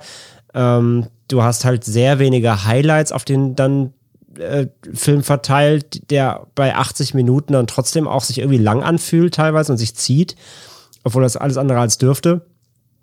Und ja, hast halt einfach dann so einen so so einen riesen Anschlussfehler als Film, nachdem man sich dann eben nach 1 und 2 vielleicht auch dann darauf freut, die neue Handlungsweise zu sehen und dann hast du eben halt so ein halbgares Ding hier. Trotzdem bin ich auch ein bisschen bei Chris komplett spaßlos finde ich ihn dann trotzdem nicht. Dafür hat er dann einfach doch ein paar nette kleine Einzelmomente, hast ein paar gute handgemachte Gore-Effekte, ähm, hast hier und da wirklich nette Shots, Einstellungen, wo man sieht, was der Film hätte ja auch sein können, wenn da einfach dann doch ein bisschen mehr, ja, weiß ich nicht, woran es am Ende Furcht gelegen hat, aber ähm, ja, wenn es einfach der bessere Film wäre, dann könnte da, hätte man, hätte man etwas mehr was machen können, was nicht gelungen ist einfach. Für mich ähm, wie gesagt, am Ende jetzt keine, es ist nicht totale Vollkatastrophe, aber es ist einfach ein riesengroßes Ärgernis, der halt vor allem dann immer am schlimmsten ist, wenn er, wie gesagt, dieses filmische Film sein will und dann einfach Dinge inszeniert, nur weil sie dann eben im Drehbuch toll klingen und dann eben irgendwie eine Dramaturgie reinbringen, die man unbedingt jetzt so haben will. Ob es dann jetzt wirklich in den, in den Plot, in den Film irgendwie die ganze Tonalität reinpasst oder nicht das ist dann auch egal und dadurch hast du einfach so ein, ja, du kommst halt wieder von dieser immersiven, von diesem immersiven Zweiteiler, der dir halt so ein glaubhaftes, übernatürliches Horror-Setting verkauft und dann kommt direkt drei. Du bist so, mh, hm, okay, schade. So, von daher, ey, ist echt schade, wie er, wie er abgesoffen ist. Für mich, wie gesagt, keine, keine Vollkatastrophe, deswegen gebe ich ihm noch zwei von fünf für die Einzelmomente, aber mehr ist echt nicht drin. Theresa. Ja, ich gebe den einen von fünf Und der einzige Grund, warum es keinen halben Stern gibt, ist, weil ich das Gefühl habe, dass es noch schlimmer sein könnte. Ähm, prinzipiell habe ich aber wenig Gutes über den Film zu sagen, bis auf, dass ich halt auch eben die Hauptdarstellerin mag. Ähm, ja, und da endet es eigentlich auch fast schon. Dass er irgendwie halt, ja, irgendwie coole Ideen hat, die halt aber alle einfach schlecht umgesetzt sind. Und ich, es war vielleicht ein mutiger Versuch, der halt aber für mich auf allen Ebenen missglückt ist irgendwie. Und vielleicht haben, war es auch ein bisschen zu mutig. Vielleicht hätte man halt echt nur irgendwie von Footage weglassen sollen und dafür halt aber einen ernsten Film oder von Footage lassen und dafür halt eine von Footage Komödie oder was auch immer. Aber es war so, glaube ich, einfach auch ein zu großer Sprung. Ich glaube aber auch, dass der Film, wenn man ihn jetzt nicht als Rack 3 präsentiert bekommt, trotzdem immer noch scheiße ist für mich. Also ich glaube, der hätte mir auch mit einem anderen Namen abseits der Reihe hätte der mir, glaube ich, überhaupt nicht gefallen. Ich finde halt, ja, die also wie gesagt, die Musik hat mich massivst gestört. Ich fand die Optik nicht gut. Ich fand den Humor zum Weglaufen. Ich fand auch, dass er nicht kurzweilig war. Ich finde, das hat sich sehr lang angefühlt, dieser Film. Es geht zwar auch noch schlimmer, wie wir gleich feststellen werden, aber nur weil es noch schlimmer geht, heißt ja nicht, dass es hier okay war. Und ja, alles sehr überdramatisch irgendwie. Es passt, kommt keine Atmosphäre auf, es passt irgendwie alles nicht zusammen. Meiner Meinung nach hat da nichts gestimmt eigentlich. Ich bin sehr unzufrieden nach wie vor. Ich habe beim ersten Mal schon eine Ein-Sterne-Wertung gegeben. Und bei Filmen, die ich schon mal geguckt habe und die ich nicht gut, die mir nicht gut gefallen haben, lese ich extra nicht meine Reviews durch, damit ich dann praktisch nicht so self-fulfilling prophecy-mäßig das wiedersehe. Und dann habe ich die Review gelesen und dachte mir so gut, ich habe exakt das gleiche wieder gedacht. Und ja, hat sich also nichts geändert. Sehr gut. Was hattest du ihm gegeben? Ein Stern. Ein Stern. Oh, das ist die Fallhöhe jetzt ja, naja. Rack 4, Apocalypse, kam 2014 raus. Das ist dann quasi die Idee, die Verfilmung von, von Jaume Balu Gueros äh, Vision äh, für ein Sequel oder was auch immer daraus wird, das werden wir gleich ähm, sehen. Der Film hat auf Letterboxd eine 2,2 von 5, auf der IMDb eine 5,3 von 10, läuft 95 Minuten, hat 3 Millionen Dollar gekostet und hat damit lediglich 5 Millionen Dollar eingespielt, ist freigegeben ab 16 Jahren und ist wie auch alle anderen drei Teile auf Blu-ray, DVD, im Boxset und digital frei erhältlich. Triggerwarnung, ähm, wie heißt denn diese Phobie auf hoher See? Ähm, das äh, weiß ich nicht. Triggerwarnung Seekrankheit, keine Ahnung. Aber nee, nee ich, ich korrigiere mich. Ja, ich muss jetzt, jetzt muss ich noch ein Statement loswerden. Erstmal A, ent, ent, war das jetzt mies von mir, weil das ist auch, äh, ich korrigiere das, äh, Triggerwarnung sollte man natürlich nicht äh, humorisieren, äh, wie ich es gerade an der Stelle getan habe. Aber dennoch, es spielt auf einem Schiff, also wer da irgendwie Motion Sickness von kriegt, sollte nicht zugucken. Und ich muss mich noch entschuldigen, A, bei der Polizei, für die letzte Woche, für die letzte Episode und vor allem bei der Synchronsprecherin Maria Koschny wollte ich mich noch entschuldigen, weil das klang, ich habe es mir noch mal angehört, das klang echt ein bisschen verbittert und fies von mir. Ich habe natürlich nichts gegen äh, die Person und sie macht einen fantastischen Job. Ich mag lediglich den Sound ihrer Stimme nicht. Ähm, das ist natürlich ein rein subjektives Empfinden. Danke für eure Aufmerksamkeit. André, worum geht's in Balagueros Rack-Version? Was sagt uns die Verpackung von der Universum Blu-ray? Die junge Reporterin Angela kann sich nicht mehr an die jüngsten Geschehnisse erinnern. Nicht, wie sie im Rahmen ihrer Reportage, während sie schlafen, von der Feuerwehr in ein Wohnhaus geführt wurde, um zu zeigen, wie eine normale Nacht der Feuerwehr aussieht und auch nicht, wie das Wohnhaus von den von einem Zombie-Virus grausam mutierten Bewohnern überrannt wird. Mit Hilfe der Armee schafft sie es gerade noch aus dem Haus und wird von den Soldaten eine provisorische Quarantäneeinrichtung auf einer Ölbohrinsel gebracht. Was weder Angela und die Soldaten wissen, Angela trägt den Urvirus in sich und ist immun dagegen. Auf der Ölbohrinsel wird sie den zweifelhaften Untersuchungen von Dr. Ricard ausgesetzt und ein erneuter Ausbruch des Virus steht unmittelbar bevor. Wie viele Fehler kann man in einer Beschreibung unterbringen? Ja, Theresa, äh, wir haben eben schon gesagt, der dritte Teil sollte auf dem Blatt Papier eine, sag ich mal, ein romantischer Splatterfilm sein. Es ist ja unabhängig von der Qualität auch erstmal geworden. Und bei Teil 4 hat sich Balaguero gedacht, ich mache jetzt einen klassischen B-Movie Survival Action Film sowas in dieser Art. Ähm, prinzipiell erstmal, unabhängig von der Qualität des Films, eine gute Idee, wieder das Genre zu wechseln und auch in dieses Genre zu wechseln? Oder sagst du, das ist eigentlich schon auf dem, auf dem Blatt Papier zum Scheitern verurteilt gewesen? Also es hätte funktionieren können in dem Sinne, dass wir halt wieder ein begrenzteres Setting haben, weil es halt auch einfach kein riesengroßes Kreuzfahrtschiff oder sowas ist. Das hätte eigentlich schon funktionieren können, diese Stimmung da wieder einzufangen, so ein bisschen dieses klaustrophobische und ja, dass man ja auch nicht überall zum Beispiel natürliches Licht hat oder so. Ich, ich verstehe, wo die Idee herkommt. Gleichzeitig gibt's dann da schon direkt so Sachen, wo man sich denkt, ja, muss das sein? Weil wenn du eh schon weißt, du musst irgendwie CGI mehr machen, was halt scheiße aussieht, gibt's da nicht vielleicht noch ein Setting, wo, was man, ein anderes Setting, was man wählen könnte, was irgendwie ein bisschen beklemmend ist? Muss aber es ist ein echtes Schiff gewesen. Ja, aber das Meer, auf dem es äh, sich fortbewegt, ist nicht echt. ja, ja, dass es ein echtes Schiff ist, habe ich auch gelesen, aber das ist ja auch, das ist halt das Mindeste. Chef das Schiff wäre auch noch CGI, das würde ja fürchterlich aussehen. Also muss man sich halt vielleicht die Frage stellen, ob das dann nicht vielleicht auch bisschen zu ambitioniert ist und ob das in dem Rahmen der Möglichkeiten ist, die man halt hat. Und ich glaube nämlich nicht, dass das im Rahmen der Möglichkeiten im Grunde genommen war. Aber ich kann die Idee prinzipiell nachvollziehen und sie ist nicht von vornherein zum Scheitern verurteilt gewesen. Wir befinden uns wieder in Barcelona und es ist nach wie vor die Nacht des Infektionsausbruchs. Eine weitere Sondereinheit wird in das Wohnhaus geschickt und diese entdeckt tatsächlich Angela und äh, kann sie auch evakuieren, nachdem es äh, zuvor ein Gefecht mit Infizierten gab. Angela wird mit anderen Überlebenden auf ein Quarantäneschiff gebracht, auf dem Infizierte isoliert werden können. Gleichzeitig unternimmt man dort Experimente unter der Federführung von Chefarzt Dr. Ricard. Es stellt sich heraus, dass Angela nicht infiziert ist. Auch die Überlebenden der Sondereinheit Luca und Guzman, oder ja, so heißt er, glaube ich, so wird er, glaube ich, auf Spanisch genannt, die befinden sich auch auf dem Schiff. Sie versuchen mit Hilfe eines Technikers die Ereignisse aus dem Wohnblock in Barcelona zu rekonstruieren, denn man konnte Antrelas Kameraaufnahmen bergen. In der Nacht kommt es nach einem Stromausfall zum Ausbruch eines infizierten Testaffens, der sich sofort über den Schiffskoch hermacht, wodurch das Essen kontaminiert wird und sich dadurch die halbe Besatzung des Schiffs infiziert.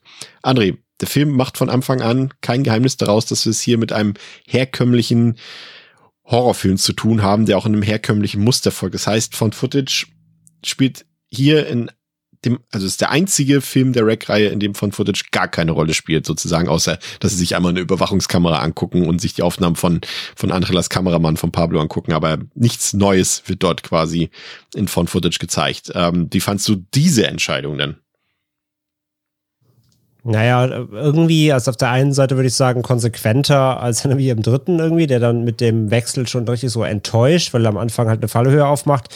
Hier gehst du halt einfach direkt rein, siehst halt sofort, okay, ist halt ein gewöhnlich gefilmter Film und dann stellst du dich halt auch direkt drauf ein. Von daher, ey, wie gesagt, ich weiß nicht, wie die beiden Absprachen zwischen Bal äh, Baloguero und, und, und Plaza aussahen, aber ähm, muss ich sagen, ey, wenn er einfach gesagt hat, ey, ich mach den nicht in Footage, ich drehe den, dreh den regulär von Anfang an bis Ende, außer den Ausnahmen, die du genannt hast, dann von mir aus, ja. Auch wenn ich natürlich auch hier die gesagt hätte, gib mir von Footage, weil das ist eure Reihe, aber hier wäre es wahrscheinlich insgesamt noch, noch alberner gewesen, das umzusetzen, als, äh, als, als schon bei drei. Ja, ich fand, fand auch den ganzen Einstieg schon so dieser, so, so komplett unsubtil, ne, dieser Kampf mit dem Sondereinsatzkommando und dem Besessenen wieder ein Team, was da reingeschickt wird und so weiter und so fort. Das hat mir irgendwie schon nicht so gefallen. Und das Setting an sich, ja, das war natürlich jetzt ein, ein blöder Zufall. Na gut, was heißt Zufall war es im Endeffekt nicht, André. Äh, wir haben ja nun gerade Project Wolf Hunting im Kino geguckt im Rahmen der Fantasy Filmfest äh, White Knights.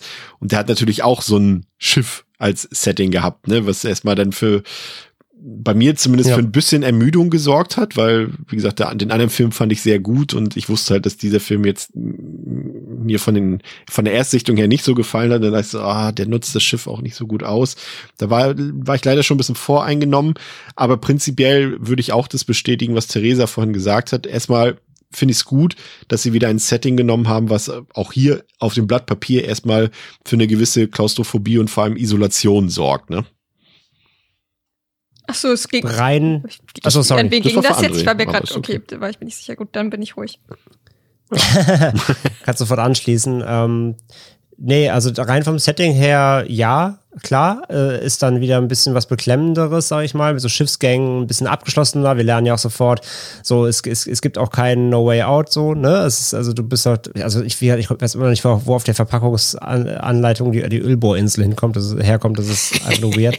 ähm, du bist halt auf diesem Schiff, was fährt so oder zumindest treibt, äh, du, du kommst halt nicht weg, du hast ein abgeschnittenes Setting, du weißt, wenn hier der Shit losgeht, äh, ne, kannst nicht einfach mal eben rausrennen. Gut, wenn die Quarantäne kommt, wie im dritten oder ersten beiden, da kommst du auch nicht raus, aber auf jeden Fall, du bist halt örtlich limitiert und das macht ja im Zweifel, wenn Bedrohung, wenn Bedrohung ansteht, macht das ja erstmal, ähm, bedeutet das ja einfach eine ganz andere Ausgangslage, weil es einen begrenzten Raum gibt, auf den du dich zurückziehen kannst oder flüchten kannst. Von daher, Schiffssettings an sich mag ich eigentlich mal ganz gerne. Ich mag so, ich mag so Schiffssettings, oder Project Wolf Hunting ja auch, oder eben wie ein, wie ein Virus oder sowas. Ähm, so gerade Horror auf dem Schiff funktioniert eigentlich für mich ganz, ganz, gut. Ganz gut. Den kenne ich ja noch nicht. Also. Ähm, ist notiert, André, ist notiert ist für mich eigentlich immer ganz, ganz dankbar. Ähm, ja, doch. Also rein vom rein und vom Setting her mal ganz abgesehen von allem anderen hätte ich jetzt gesagt, okay, kann man machen. Ja, ich finde es wie gesagt auch cool, dass sie da, also klar, Theresa, du hast recht, es ist natürlich mehr oder weniger alternativlos. Du musst es natürlich dann halt auch auf dem echten Schiff drehen, weil sonst, also ich habe einen Film geguckt äh, unter der Woche, der heißt Operation Seawolf. Das ist äh, so ein C-Kriegsfilm äh, mit Dolph Lundgren und, und Frank Grillo gewesen. Und da geht's, ist das halt äh, ein U-Boot-Film. Und äh, da haben sie halt wirklich auf einem alten Museums-U-Boot gedreht. Und es sollte halt für ein deutsches U-Boot herhalten. Das war auch alles englisch beschriftet. Und es war alles so unauthentisch. Und du hast auch gesehen, dass es kein U-Boot ist, das noch funktionsfähig ist. Und das war sah halt echt blöd dann aus. Und das hätte natürlich ja auch passieren können, aber ich fand diesen Eindruck hatte ich nicht, aber ich gebe dir natürlich recht, man merkt halt, dass alles, was außerhalb des Schiffs passiert, halt CGI ist. Ne? Aber dadurch, dass es auch nicht so wichtig ist, fand ich wiederum, fand ich es nicht so schlimm. Ich hatte eher ein bisschen ein Problem mit der Eintönigkeit, weil irgendwann so nach 50, 60 Minuten dachte ich auch so, ja, wir haben jetzt aber auch das ganze Schiff irgendwie gesehen ähm, und, und da kommt jetzt auch nichts Neues mehr. Das war eher mein Problem, was ich mit dem Set hatte, aber an sich ist schon mal cool. Äh, der Dreh soll auch wohl ein ziemlich Albtraum gewesen sein. Die hatten da echt krassen Platzmangel drauf und mussten dann doch irgendwie auch ein paar Sets nochmal nachbauen, aber das haben sie dann auch ähm, gut hingekriegt. Aber Theresa, Angela ist zurück. Nachdem wir jetzt einen Film quasi auf sie verzichtet haben, ist sie wieder zurück. Ähm, aus deiner Sicht nachvollziehbar, gute Entscheidung, schon mal vielleicht auf den ganzen Film überspannt gesehen? Also, ich bin ja generell nicht so der allergrößte Fan von ihr gewesen, weil ich sie schon relativ nervig fand. Aber ich kann verstehen, warum sie wieder dabei ist. Und sie stört nicht. Ob ich sie gebraucht hätte, das ist so ein bisschen ja auch schon so die Frage, die wir in der letzten Episode hatten zum Teil 2, wo ich ja auch nicht so recht wusste, was ich mir dafür gewünscht habe. Und ich weiß auch nicht, was ich mir für diesen Film gewünscht hätte. Wahrscheinlich hätte ich mir einfach schon gewünscht, dass es niemals einen zweiten, dritten und vierten Teil gegeben hätte ja, ich weiß nicht. Ich finde es okay, dass sie dabei ist. Ich glaube, ja, das ist zumindest so für Leute, die sie halt sehr gerne mögen, wahrscheinlich einer der wenigen Schauwerte dieses Films, dass sie halt mit dabei ist. Aber sie kann das meiner Meinung nach jetzt auch nicht retten. Und noch zu dem Setting. Natürlich ist es so, dass da, wenn man rausguckt und da ist halt irgendwie CGI-Himmel, das macht jetzt einen an sich richtig guten Film nicht schlecht, aber wenn der Film halt eh schon nicht so gut ist und dann sieht der auch noch so scheiße aus an manchen Ecken, ähm, macht's halt alles irgendwo auch nicht besser. Und das ist halt irgendwie so ein bisschen, ja, das Problem, was ich habe, wo ich bedenke, man hätte das irgendwie schlauer lösen können. André, hast du dich gefreut, dass Andrella zurück ist? Mega. äh, rein als, als Überspannungsbogen halt natürlich zu den ersten beiden irgendwie ja, weil sie natürlich mit der Reihe dann manifestiert wurde. Und man ja trotzdem natürlich gerade nach dem Ende von zwei ja dann schon sich auch gewünscht hat, dann zu, wissen, zu wissen, wie es weitergeht. Ähm, von daher per se ja. Alles andere ist fraglich. Ich habe noch, ich habe ich mir gerade, ich sollte mir vorher auf meine Notizen gucken. Wir haben hier, glaube ich, auch einen Übergangsfehler, weil sie hat ja am Ende von Teil zwei, jetzt wo du es gerade sagst, ja einen, ähm, ja, eine Nachricht nach draußen geschickten Funk, dass sie, dass alles gut ist und dass sie jetzt rauskommen, aber ja mit der Stimme des Pfarrers bedeutet, und wenn die da jetzt im vierten Teil die, das Haus stürmen, rechnen sie gar nicht damit, den Pfarrer zu finden. Und sind nur so, ach ja, das ist die hier vom, vom Fernsehteam. Ja. Eigentlich, eig eigentlich müsste ja so- der, der Pfarrer, er müsste ja irgendwie mit dem Pfarrer rechnen. Das kommt ihnen irgendwie überhaupt nicht komisch vor, dass da dieser Pfarrer halt nicht mehr ist. Und es macht ja auch so den Eindruck, als würde sie eigenmächtig jetzt das Haus verlassen und nicht als würde sie jemand abholen. Weil es Wenn endet ja, glaube ich, mit wir kommen jetzt raus. So ist so, auch so ein kleiner Übergangsfehler, der jetzt prinzipiell halt auch nichts schlimmer macht, als nicht eh schon ist. Aber wenn du damit jetzt schon anfängst, äh, dann brauchen wir den Rest des Films gar nicht besprechen, weil es Ja. geht ja, was die, was die, was die, was die Lore angeht, geht's ja nur steil bergab von ja, die haben überhaupt nicht aufgepasst bei ihren Filmen davor, das stimmt schon. Ja. Ja, sie kommt ja, sie, sie kommt ja in der Rückblende, kommt sie quasi die Treppe runter, ne, wird abgefangen und dann begleitet sie sie raus. Aber ja, du hast schon recht. Eigentlich müssten sie mit dem Owen rechnen, weil sie hat ja ihre Stimme, äh, sie hat, also der Dämon hat ja seine Stimme benutzt, Ja. um diesen Spruch, Funkspruch abzusetzen. Aber ja, dann, ich meine, klar, wir können trotzdem uns, auch wenn wir beim Schiff nochmal sind, ähm, zum Beispiel, das ist ja, das ist ja quasi ein Privatschiff, ne? Du, die, die wird ja von einfach von der Crew da betrieben und die so, ja, im Keller sind halt diese Wissenschaftler, die machen da irgendwie Kram. Wo ich mir denke, das ist so eine super geheime Ultra-Regierungskirchen-Operation ist, wieso dann nicht irgendwie ein Militärschiff oder sowas? Oder wieso gehst du denn auf ein privates, auf einen privaten Tanker so? Ganz das ist ehrlich? Quatsch. Ich hatte totale fucking Resident Evil Vibes. Ja, ja, voll. Ja. Aber der komplette Film war einfach irgendwie wie ein random Resident Evil Ja, Sequel. ja, ist der Resident Evil. Der vierte war's, ne? Oder der fünfte auf dem Schiff? Plot, Plottig, äh, ja, Also eine von beiden. Nee, der vierte war es. Afterlife, glaube ich, war auf dem Schiff. genau, ja, ja. Nee, komplett, hat, hat voll den Resident Evil Plot so allgemein. Aber ja, das ist alles halt kompletter Quatsch. Ne? Auch halt eben mit dem, dass der in Anführungszeichen Virus über die Nahrung übertragbar ist. So, auch komplett neu erfunden. Da ist eine völlig undefinierbare Variable plötzlich drin. Irgendwie, das ist alles natürlich komplett unkohärent. Ähm, da stößt du direkt schon auf ganz, ganz viele Sachen. Ja. Ähm, was ich auch so geil fand, fällt mir auch gerade auch ein, ähm, als sie mir erstmal diesen Funker vorstellen, der ja wie das, das bisschen so das, das ja, artverwandt ist mit dem Film-Dude aus dem dritten so ein bisschen. Ähm, A, der trägt ja so ein Nosferatu-Shirt, fand ich ganz witzig. Und das Geilste ist, finde ich, wo, ähm, wo er anfängt halt so die, die, die Kamera von Pablo auszuwerten, dann meint irgendwer zu ihm so, ähm, äh, boah, mit deinen Fähigkeiten, da könntest du zur Marine. Weil dann fucking, fucking Kameradaten äh, rettet. So, ich dachte, ja, genau. Er ist auf jeden Fall der, der Life-Hacking-Man. So. Fand ich mega lustig. Und eine Sache, das ist ein bisschen off-topic, aber trotzdem will ich es mal ganz kurz in den Raum werfen, weil das ist mir aufgefallen. Zu wenig Rettungsboote. Ich hab's auch Ähm, gesehen. Ne, das kommt ja eher am Ende raus, dass, dass die ab, abgeschafft wurden. Ähm, nee.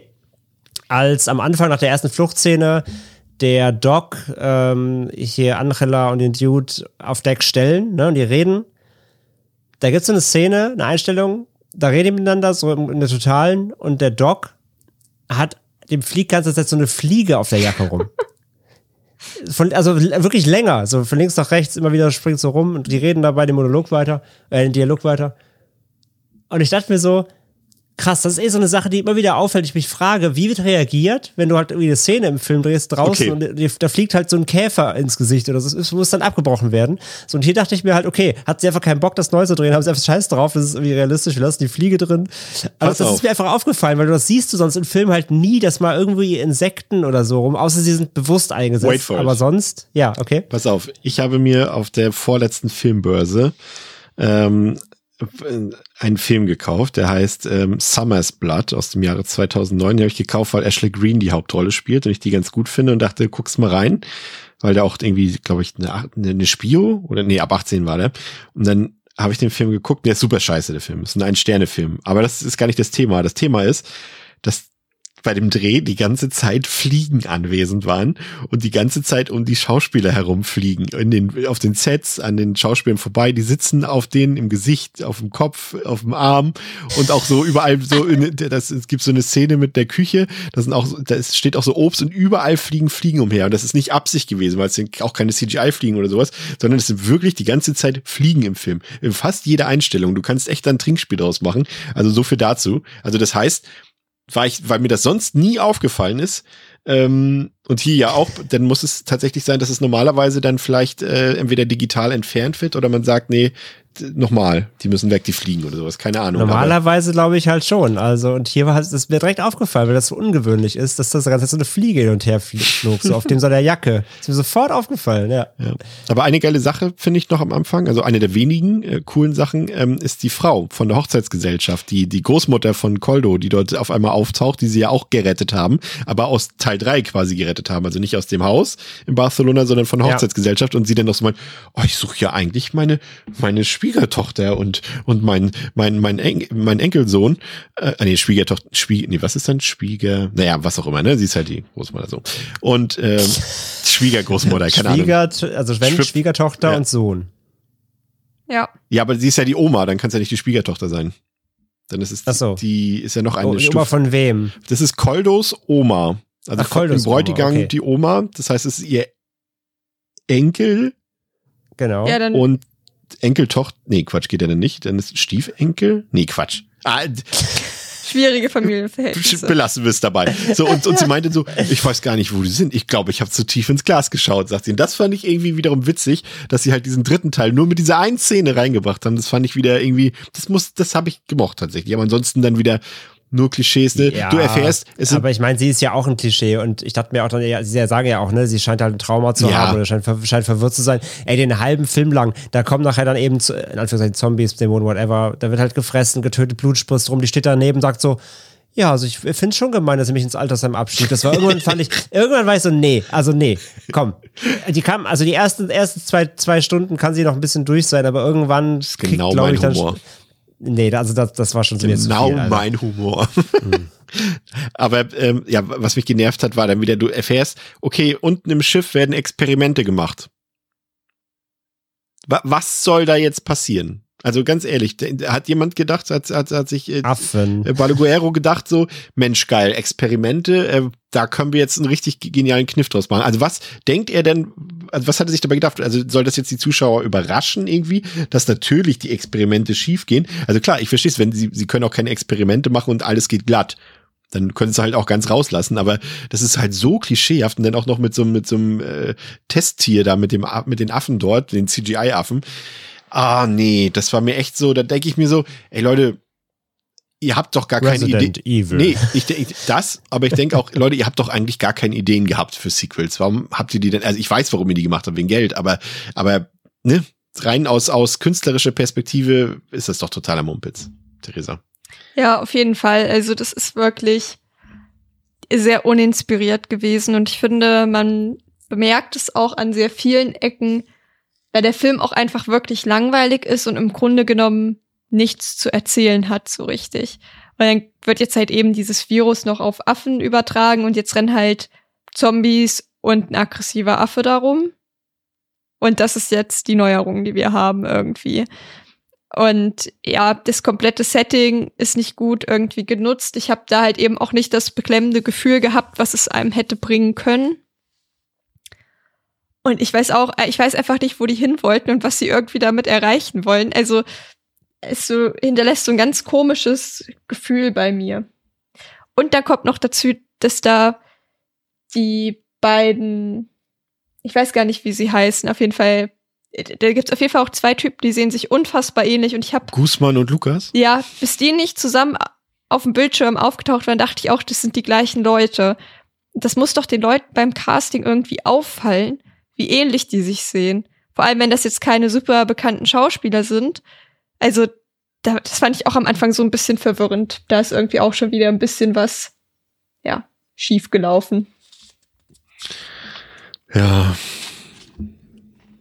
Halt jetzt, wo, Gott, ich habe gerade einen richtigen Downer, weil mir jetzt erst, es nochmal rekapitulieren, überlege ich gerade, ob meine Wertung überhaupt gerechtfertigt ist, aber das überlege ich mir gleich nochmal.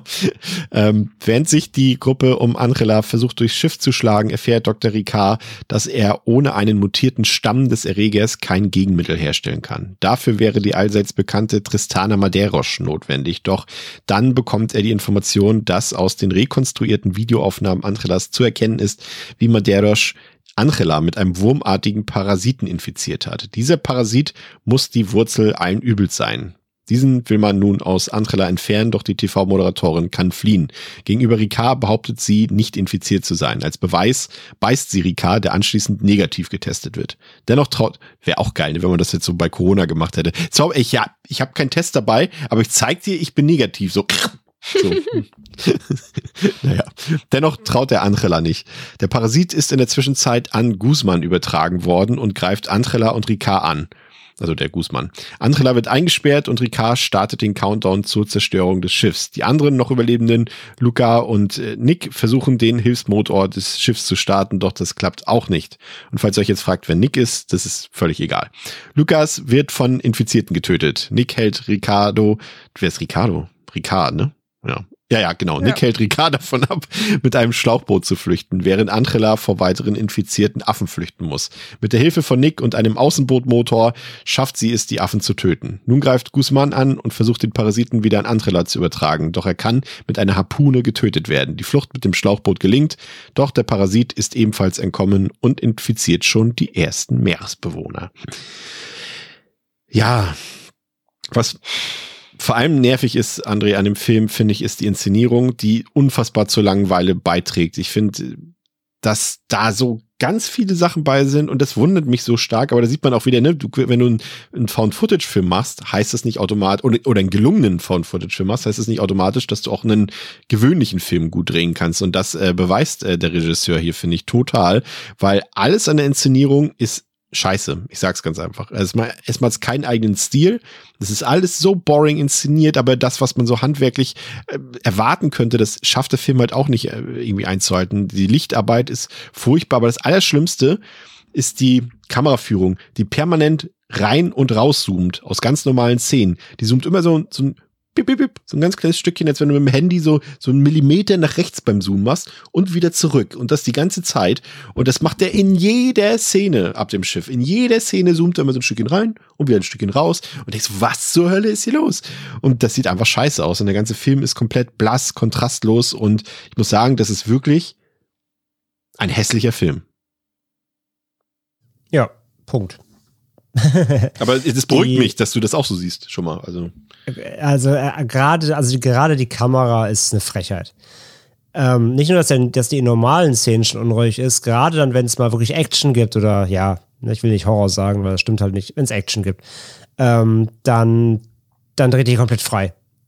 Die, die Action ist so unübersichtlich gefilmt. Holy shit, die Kamera wackelt echt wie beim Schlaganfall. Also wirklich ganz, ganz furchtbar. Hin und her und hoch, runter und alles verschnitten. Ähm, also das ist rein, rein kameratechnisch gar kein Vergnügen, den Film zu gucken, zu keinem Zeitpunkt. Ähm, fand ich echt nicht gut. Und zudem, ja, auch, auch rein optisch, muss ich sagen, ja, schafft er vor allem nicht etwas aus seinem Setting zu machen. Also das Schiff ist aber auch so uninspiriert eingesetzt ja. einfach und so, so dröge und langweilig. Es spielt auch keine Rolle, dass es ein Schiff ist, ne? Nee, nicht so wirklich, genau. Es, es könnte auch ein Flugzeug Station sein oder, sein oder so. Ja. Genau, ja, ja, genau. Ähm, und ich bekomme auch nie dieses Gefühl, eben dieser, dieser Enge und zwar die Gänge sind irgendwie alle groß genug und da passen immer acht Leute durch und ähm, du hast halt dann ja dieses typische, wir müssen halt weglaufen, stehst an die Luke hinter uns, okay. Aber nee, auch da schafft er es nicht, es einzufangen irgendwie. Es könnte, es könnte so beklemmend irgendwie sein, aber es ist zu keinem Zeitpunkt. Ähm, maximal vielleicht auch später, wenn, wenn Angela dann da unten in diese, diese Affenbude fällt, so, aber sonst ähm, sonst alles wirklich super uninspiriert gefilmt und ja, zu keiner Zeit irgendwie atmosphärisch. Also rein handwerklich muss ich auch sagen, also da ist eigentlich fast der dritte so noch, noch ein Tick besser, auch wenn ja. da die, die, ähm, die, die Settings auch nicht so geil eingefangen wurden. Aber wenn du hier schon eh nur eins hast, was größtenteils gleich aussieht, dann musst du dir was überlegen irgendwie und das sieht einfach alles langweilig aus. Theresa, eine andere Sache, die hier massiv auffällt, ist äh, natürlich die Lore die hier im Vergleich zu den ersten drei Filmen, und ja, man muss den dritten da ja mit einspannen, weil der sich ja eigentlich daran hält, an dem, was die ersten beiden Filme aufgebaut haben. Das ist hier gar nicht mehr der Fall. Ne? Also es wird eigentlich quasi, ich glaube, es wird sogar gar nicht mehr erwähnt, äh, dass, dass dort, also mit Deros ja einmal kurz, aber dass wir es hier mit Dämonen zu tun haben, ähm, hat man null das Gefühl. Es sind einfach gewöhnlich Infizierte, ne, was durch diese Experimente mit den Affen ja nochmal verstärkt wird und wie André auch schon gesagt hat, durch die Übertragung von Lebens über Lebensmittel und sowas alles. Der Vatikan wird nicht mehr erwähnt, der Typ aus dem Vatikan wird nicht mehr erwähnt aus dem ersten Teil da oben auf dem Dachboden. Und es ist eigentlich eine gewöhnliche Parasiten-infizierten Story und mich hat das so massiv aufgeregt, dass die jetzt so eine inkohärente Lore auf einmal in uns ja, auf, auftischen wollen. Ja, sie erklären es ja praktisch damit, dass sich das äh, ja, Virus, was es ja aber eben eigentlich nicht ist, so oder ja. nicht so richtig, also er sich halt verändert hat, dadurch, dass es praktisch einen neuen Wirt bekommen hat und das halt eine andere Lebensform ist, dadurch, dass es halt ein Affe ist und kein Mensch. Und damit wird das halt so ein bisschen gerechtfertigt. Ich find's aber auch irgendwie ein bisschen blue, und halt auch nicht befriedigend. Einfach, das ist keine befriedigende Antwort für mich. Oh ja, weil es jetzt ein Affe ist, verhält sich das alles komplett anders. Und offensichtlich ähm, wissen sie ja, dass das irgendwas mit der Kirche zu tun hat. Sonst hätten die im zweiten Teil da nicht schon einen Priester, Pfarrer, was auch immer er war, reingeschickt. Ja. Da frage ich mich, warum nehmen sie nicht da auch noch mal zwei Leute mit, so nur, nur um sicher zu gehen. da hätte man bestimmt auch ganz gut Durchsagen machen können und ein paar Gebete sprechen können. Dann wäre der ruckzuck Ruhe gewesen. Aber was weiß ich schon. ähm, das ist schon einfach echt sehr, also wieder einfach total viele komische Entscheidungen, die irgendwie jetzt so von außen nicht nachvollziehbar sind, warum sie so getroffen wurden. Also verstehe ja. ich nicht. Komplett, ja. Und das, wie gesagt, es ist auch nichts, was da großartig irgendwie noch was rausreißt. Ich fand auch den Cast, muss ich gestehen, André, ähm, klar, ich habe jetzt gerade ihren Namen vergessen. Ähm, Wer ist nochmal die Schauspielerin Manu von Angela? Manuela Velasco. Ja, genau. Ähm, ja, ist okay. Ich kann jetzt aber auch nicht sagen, also ja, sie ist wieder dabei, schön, aber wie gesagt, wir haben auch schon festgestellt, sie ist auch nicht unbedingt die beste Schauspielerin der Welt. Äh, und das merkt man dann in diesem Film dann doch schon ein bisschen deutlicher. Na klar, es ist irgendwie cool, wenn sie wieder in ihrem Alan Ripley-Modus ist von Teil, am Ende, vom Ende von Teil 2, ne, dann ziehen sie ihr wieder irgend so, ein, so ein Tanktop an und dann darf sie da ein paar Zombies zerquetschen. Aber äh, ja, mein Gott. Aber der Rest, ne, Therese, du hast es schon so gut gesagt, vorhin äh, bei zwei Leuten wusstest du nicht mal, dass es zwei verschiedene Leute sind bis zu einem gewissen Grad, ne, des Films. Und äh, so ist das hier die ganze Zeit. Die sind alle so konturlos, so random, die Figuren, keine Charakterzeichnung. Mir sind die komplett egal. Also alle Nebenfiguren sind sowas von egal. Und wie gesagt, mit Andrella mit Fiebern ist eh ein Problem, weil man ja, ja klar, für, für einen Spannungskontext okay, aber zum Mitfiebern halt schwierig, äh, weil man ja auch nicht genau weiß, ob Angela jetzt auf einmal wieder turnt, wie am Ende von, von Teil 2 zum Beispiel irgendwie, oder ob sie, ob in ihr der Dämon ist oder nicht und so weiter. Deswegen fällt mir das auch ein bisschen schwer. Also das war, André, das hat nicht funktioniert. Die Figuren nicht und auch die SchauspielerInnen dahinter nicht. Nee, ähm, da war auch wieder wirklich diesmal kein, äh, da war ich, ist keiner sympathisch rübergekommen. Ja. Irgendwie. Der einzige, der halbwegs sympathisch war, war halt dieser, dieser Video-Nerd, so ein bisschen, äh, der ja aber auch ebenfalls Comic Relief war. Aber der hat so halbwegs ein bisschen Sympathie zumindest noch reingebracht. Aber alle anderen waren eh schon ätzend oder wurden dann ätzend, durch gewisse Umstände zumindest. Ähm, außer vielleicht auch die Oma aus Teil 3 so, aber die Spoiler ja, gut, ja. wird ja auch weggefressen so. Ähm, so, von daher, ja, bleibt da halt nicht viel. Und auch halt, also Manuela Velasco halt hat's wieder solide, war okay so und aber ja, die, die fällt halt auch dem Drehbuch zum Opfer, ne? Was sie halt dann eben auch durch ein bescheuertes Ende schickt. Allein diese, diese Sequenz, wo sie sie dann auf der Brücke operieren wollen. Wo dann noch der, der, der Arzt, der Doc sagt so, ja, äh, wir machen das jetzt direkt hier, keine Sorge, ähm, wahrscheinlich überleben sie. Und die, und dann, und dann so denkst du so, okay, äh, also geben wir wenigstens Anästhetikum oder legen sie halt pennen so. Und was macht er? Steckt dir so ein Tuch in den Mund. und ich war so, okay, ihr wollt sie einfach also bei komplett vollem Bewusstsein einfach den Bauch aufschneiden. Ja, das macht dir auf jeden Fall Hoffnung. Ähm, ja, und, und das Ding ist, und das ist übrigens auch so krass, ne? so, weil sobald diese Szene vorbei ist, die passiert halt bei so einer Stundenmarke ungefähr, ich hatte Gefühl, das wäre das Finale und dann kommt noch mal eine halbe Stunde. Das ist auch total absurd bei dem Film. Aber dazu kommen wir später.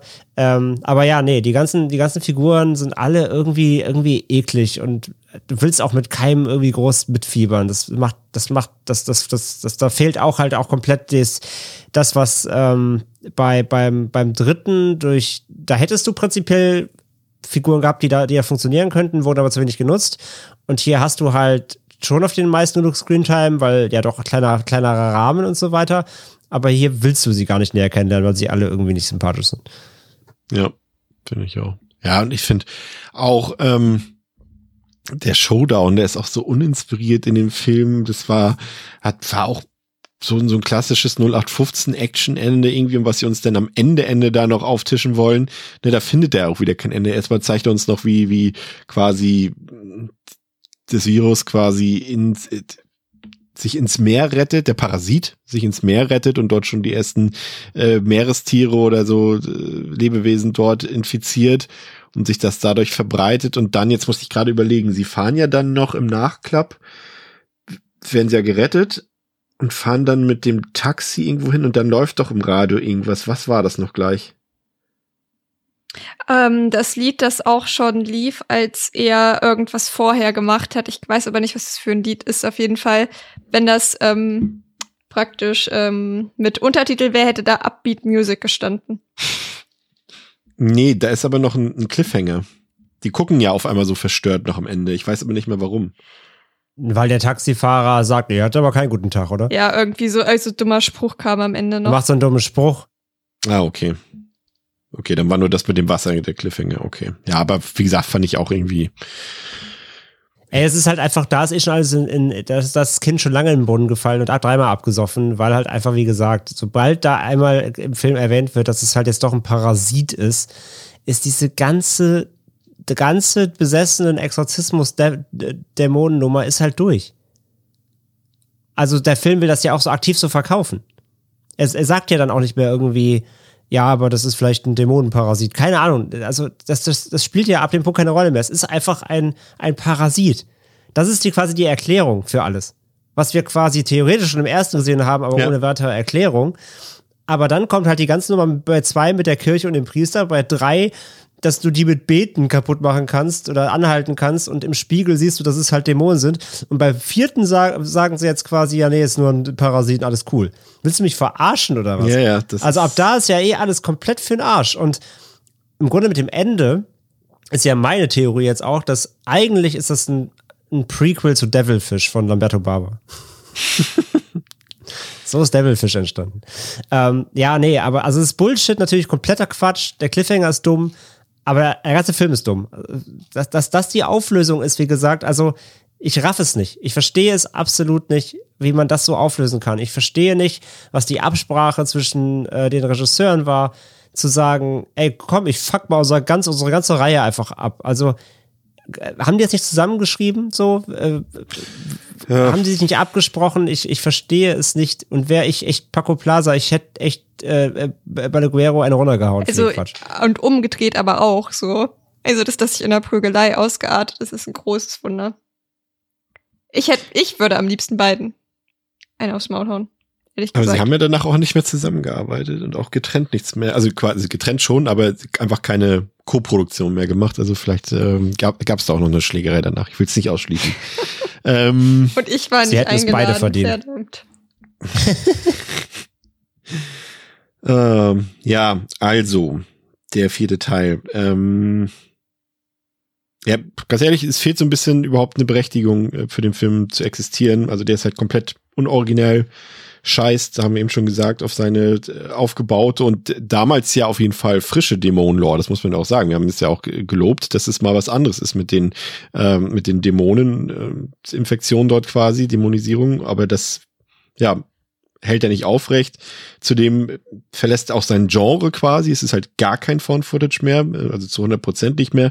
Die Figuren sind einfach alle völlig egal. Die Effekte sind bescheiden und kommen eben größtenteils auch aus dem Rechner. Und vor allem ist der Film halt null gruselig, null spannend und alles, was Teil 1 und 2 ausgezeichnet hat, fehlt hier. Das ist ein komplett generischer Zombie-Streifen. Nichts Originelles, nichts Eigenständiges. Mit einer schwachen Inszenierung, haben wir eben gesagt, katastrophale Kameraführung. Ähm, ich kann den Film trotzdem nicht ganz abstrafen, weil er ein gewisses halbwegs anständiges Production Value auffahren kann mit einem Set, was äh, auch ganz ordentlich aussieht soweit. Ähm, Antrella im, im Alan Ripley Modus ist auch ganz cool, wenn sie denn da ein paar Zombies noch zermatscht äh, und ein paar Kills auch wenn ich jetzt ehrlich gesagt keinen mehr im Kopf habe, ähm, die waren halbwegs in Ordnung und das rettet dem Film davor, eine Vollkatastrophe zu sein. Aber nichtsdestotrotz ist das definitiv der schwächste Teil der Reihe und vor allem auch der unnötigste. Aber ich gebe ihm noch wirklich ganz, ganz knappe zwei Sterne, aber ganz knappe. Theresa. Ähm, ich fand ihn nicht ganz so katastrophal wie den dritten Teil, aber ich glaube eher, weil ich nicht so aktiv genervt davon war wie vom dritten Teil. Aber ich fand ihn halt einfach so unfassbar ermüdend. Also ich habe die beide back-to-back -back geguckt und ich bin um halb zehn schlafen gegangen, weil ich so müde war. also ich bin generell jetzt kein Mensch, der bis mitten in die Nacht aufbleibt, aber um halb zehn war ich, glaube ich, das letzte Mal schlafen, als ich wirklich richtig doll krank war. Weil ich einfach, ich dachte wirklich, ich pack's nicht, wer ich den überhaupt durchgestanden habe, ohne einzuschlafen, ist schon grenzt an ein Wunder. Und da habe ich einfach nicht so viel gehabt, wo ich mich halt eben aktiv drüber aufgeregt habe trotzdem, was Chris schon gesagt hat, der hat praktisch keine Daseinsberechtigung, ist total unoriginell, könnte vielleicht auch hier wieder als kleiner Pluspunkt praktisch manche Sachen noch schlechter machen. Ja, aber im Großen und Ganzen ist es kein guter Film. Ich habe dem jetzt anderthalb Sterne gegeben. Ich hatte ihm davor zwei Sterne gegeben und ich weiß nicht so recht, wie das zustande gekommen ist, ehrlich gesagt. Ich habe ihm jetzt anderthalb Sterne gegeben, weil ich ihn trotzdem noch mal gucken würde, bevor ich den dritten Teil gucken würde aber den Kracher ist es trotzdem nicht. André. Äh, Rack 4 gehört, äh, ist für mich der schlechteste Teil der Reihe. Äh, mit Abstand. Ganz einfach schon mal darum, weil er eben, wie gesagt, die Reihe komplett einfach an die Wand fährt, ähm, die ganze Idee über den Haufen wirft und das damit auch ziemlich kaputt macht, finde ich. Und der Abschluss somit einfach keiner ist, ähm, in meinen Augen. Und ja, er macht nichts aus seinem Setting. Er ist hässlich, er, die Kamera nervt, also er ist audiovisuell generell einfach ein schlechter Film. Der, die ganzen Charaktere funktionieren nicht richtig, sind undankbar und unliebsam. Ähm, der Film ist, fühlt sich viel zu lang an, ja, mit 95 Minuten, wie gesagt, nach dieser OP-Szene, wo die, die ganze Gefühl mit sich bringt, das wäre das Finale, kommen nochmal 30 Minuten, die sich dann auch nochmal ewig hinziehen. Ähm, ist einfach extrem zäh, der ganze Film. Ähm, und letzten Endes auch vor allem, wo ich Teil 3 auch zugestehen würde, wenn Teil 3 nicht Rack heißen würde, fände ich den, glaube ich, besser noch. Hm. Also wenn, wenn Teil 3 einfach für sich ein Film wäre, der genauso ist, wie er ist von mir aus, vielleicht noch mit ein paar Schönheitskorrekturen hier und da, aber wenn, wenn der nicht Rack heißen würde, dann wäre ich da auch gnädiger vielleicht. Aber bei 4 der wäre selbst ohne den Aufdruck Rack einfach ein schlechter Film so. Und als Rack-Film ist er einfach ein Bodensatz. Von daher, also dem kann ich wirklich gar nichts abgewinnen. Ich finde, der Film ist absolut langweilig und dröge, hat kaum Spannung, keinerlei Horror, hat keine, hat keine Wirkung. Es gibt nicht mal irgendwelche guten, blutigen Szenen irgendwie. Gibt da die eine mit diesem komischen Häcksler und sowas, aber auch das, also waren selbst die Effekte aus drei irgendwie besser alles. Ähm, also auch da hat er keine Highlights für, für, für Gore-Fans irgendwie. Also es, der Film hat echt keine, groß, keine guten Schauwerte in keinster Weise. Und wie gesagt, versemmelt halt die ganze Lore noch. Von daher ist für mich ein Ein-Sterne-Film. Das macht alles keinen Bock. Ja, ein fünfter Teil kommt nicht. Wahrscheinlich gut so. Ich kann mir aber trotzdem vorstellen, dass dieses, äh, dass diese Filmreihe noch nicht am Ende ist. Irgendwann in ein paar Jährchen äh, kommt bestimmt jemand auf die Idee und sagt, ey Leute, wollt ihr nicht noch einen fünften machen? Das die Lore ist noch nicht zu Ende erzählt, aber. Ja, und der das, äh, findet äh, dann die, auf in diesem Jahr. Oh, oh, oh, okay, ja, bitte. der findet dann auf dem Hamburger Fischmarkt statt. Dann bin ich dabei, als Statist. ich spiele ich spiel den Fisch. Ich wollte sagen, in diesem Jahr auf jeden Fall nicht mehr, weil Paco Plaza bringt ja dieses Jahr das Prequel zu Veronica. Ja, soll er mal machen. Veron Sister, Sister Death. Veronika Delenz ist da. Kommen wir ja. vielleicht noch mal zu einem Resümee äh, von der ganzen Reihe. Ähm, wir haben ja klar festgestellt, dass die Qualität auf jeden Fall abnehmend ist. Das ist jetzt erstmal per se ja keine Überraschung bei einer Filmreihe, weil wir das ja des Öfteren schon festgestellt haben, dass das eben oft der Fall ist äh, bei einer Reihe, gerade wenn sie eben auf so einem schon auf so einem Peak startet, wie das eben der erste Rack gemacht hat und er ist ja nun mal letztendlich einer der, da waren wir uns glaube ich alle einig, eine eine der besten seiner Art. Ähm, sie haben mutig versucht, das kann man, glaube ich, nicht, nicht, nicht abstreiten, das Konzept zu ändern. Ne? Also sie, sie haben nicht sich darauf verlassen, wie jetzt zum Beispiel in Paranormal Activity, dass man jetzt einfach ein und dasselbe immer und immer und immer und immer wieder nochmal von vorne, äh, nochmal neu dreht, wie auch immer, nur in leichten Variationen, sondern die haben sich getraut, ähm, in einem Film das Subgenre zu wechseln. Sie haben sich getraut, einen Teil zu drehen, der gar nichts mit Found Footage zu tun hat. Aber ich bin der Meinung, sie haben sich einfach dann so ein bisschen verzettelt und man merkt einfach, dass die Konzeption für das Ganze eben nur für einen Film ursprünglich da war und dass man das andere so ein bisschen mehr oder weniger aus dem Ärmel geschüttet hat, finde ich. Äh, beim zweiten hat es noch funktioniert, weil er eben diese krassen Vibes vom ersten Teil noch geatmet hat und einfach eine andere Perspektive dazu einfügt, ne? nicht irgendwie die, die in Anführungszeichen schwächeren, hilflosen Leute, sondern eben Söldner sind's ja nicht, aber eine Sondereinheit dort, eine, eine schusskräftige, das hat alles gut funktioniert, aber ich muss auch sagen, Teil drei und vier hatte ich echt auch besser in Erinnerung, als ähm, sie jetzt tatsächlich waren. Ich habe die auch damals zum Release geguckt, beide, und fand die da deutlich besser, aber jetzt kann ich den auch echt nichts mehr ab gewinnen. Aber äh, die ersten beiden Teile, die äh, kann mir keine nehmen und die würde ich auch weiterhin ähm, gerne gucken. André. Ja, absolut. Also es ist, man merkt halt leider einfach, dass sie, dass sie, dass ihnen die Ideen ausgegangen sind, dass sie sich alles wirklich mühsam zusammenschustern mussten und sich, wie gesagt, ja dann scheinbar auch als Duo, als Kreationsduo hinter dem Ganzen, glaube ich, einfach uneinig waren. So, ne? Also ich finde es schade, dass es dort nicht mehr Gossip gibt. Oder Live-Footage von Found Footage von den Schlägereien danach. Ähm, aber die müssen sich uneinig gewesen sein, sonst kannst du das nicht so versemmeln irgendwie. Wenn du dir halt so eine Lore da aufbaust mit, mit den ganzen Kirchengeschichten und das dann einfach fallen zu lassen, ist einfach so Bullshit. Ähm, von daher, ja, es ist leider so, klar, es hat, es war, es war halt ein Überraschungserfolg, man will mehr machen. Im zweiten haben sie ja gezeigt, dass sie es können. Und dann hast du halt, wie gesagt, ähm, wie ich schon zum dritten sagte, du merkst halt so, ey, die haben sich wahrscheinlich gedacht, wir können das jetzt nicht nochmal machen. Und dann heißt es irgendwann, wir sind so One-Trick-Ponys, müssen wir was Neues machen. Das verstehe ich auch aus filmemacherisch, filmemacherischer Sicht, aber es hat halt überhaupt nicht funktioniert. Es ist nicht, überhaupt nicht aufgegangen. Und äh, vielleicht haben sie sich danach dann doch gedacht, scheiße, hätten wir einfach mal das gleiche nochmal gemacht. äh, wieder, wieder nur mit der dritten Kamera, die irgendwo rumbrennt. Aber ja, sie haben sich verzettelt in der ganzen Reihe und leider ist sie damit abgestürzt so, aber zum Glück hatten wir ja die ersten beiden, die, wenn man dann einfach den zweiten als offenes Ende sieht, ja trotzdem noch funktionieren für sich. Aber ähm, ja, ey, weitergehen muss die Reihe für mich auch echt nicht. Lass die bitte ruhen. Das ist natürlich noch das Spannende, ne? Man kann natürlich, ähm, wenn man die Credits jetzt auslässt, kann man den ersten, den zweiten und den vierten ja am Stück gucken und hat dann echt einen zusammenhängenden Film. Das finde ich nochmal, also ja. vielleicht macht dann das irgendwie, wenn man den dritten auslässt, guckt sich das vielleicht sogar ein bisschen besser dann. Ähm, und ich finde es auch noch. Also zusammenhängend, wenn man da ignoriert, dass der vierte den ganzen Film kaputt, also die ganze Reihe Ja, aber er setzt halt nahtlos an, so, das will ich damit sagen. Ähm, und generell spannend. Ne? Du hast vier Filme in sieben Jahren und die äh, bilden quasi eine Handlung von nicht mal 24 Stunden ab. Ist auch ähm, irgendwie spannend. Aber ja, ähm, Theresa, dein Fazit, dein Resümee zu der Reihe nochmal vielleicht abschließend. Und gerne, weil du, glaube ich, die einzige von uns bist, die äh, das Remake mal geguckt hat. Ähm, gerne noch ein paar Worte dazu aus der Erinnerung raus. Ähm, genau, also erst nochmal zu Rack habe ich jetzt ja auch zugegeben, dass obwohl ich von Footage-Filmen nicht mag, ich ja die ersten beiden oder vor allem halt den ersten sehr, sehr gut finde. Und ja, Teil 3 und 4 müssen wir nicht drüber sprechen. Das ist halt eine Vollkatastrophe. Und wer jetzt nicht richtiger Die Hard-Fan ist und sich jetzt überlegt, so, hm, was davon schaue ich alles? Also, ich finde, man kann Teil 3 und 4 getrost weglassen. Schaut einfach Teil 1 und 2. Freut euch drüber. Alles andere versaut's meiner Meinung nach einfach nur.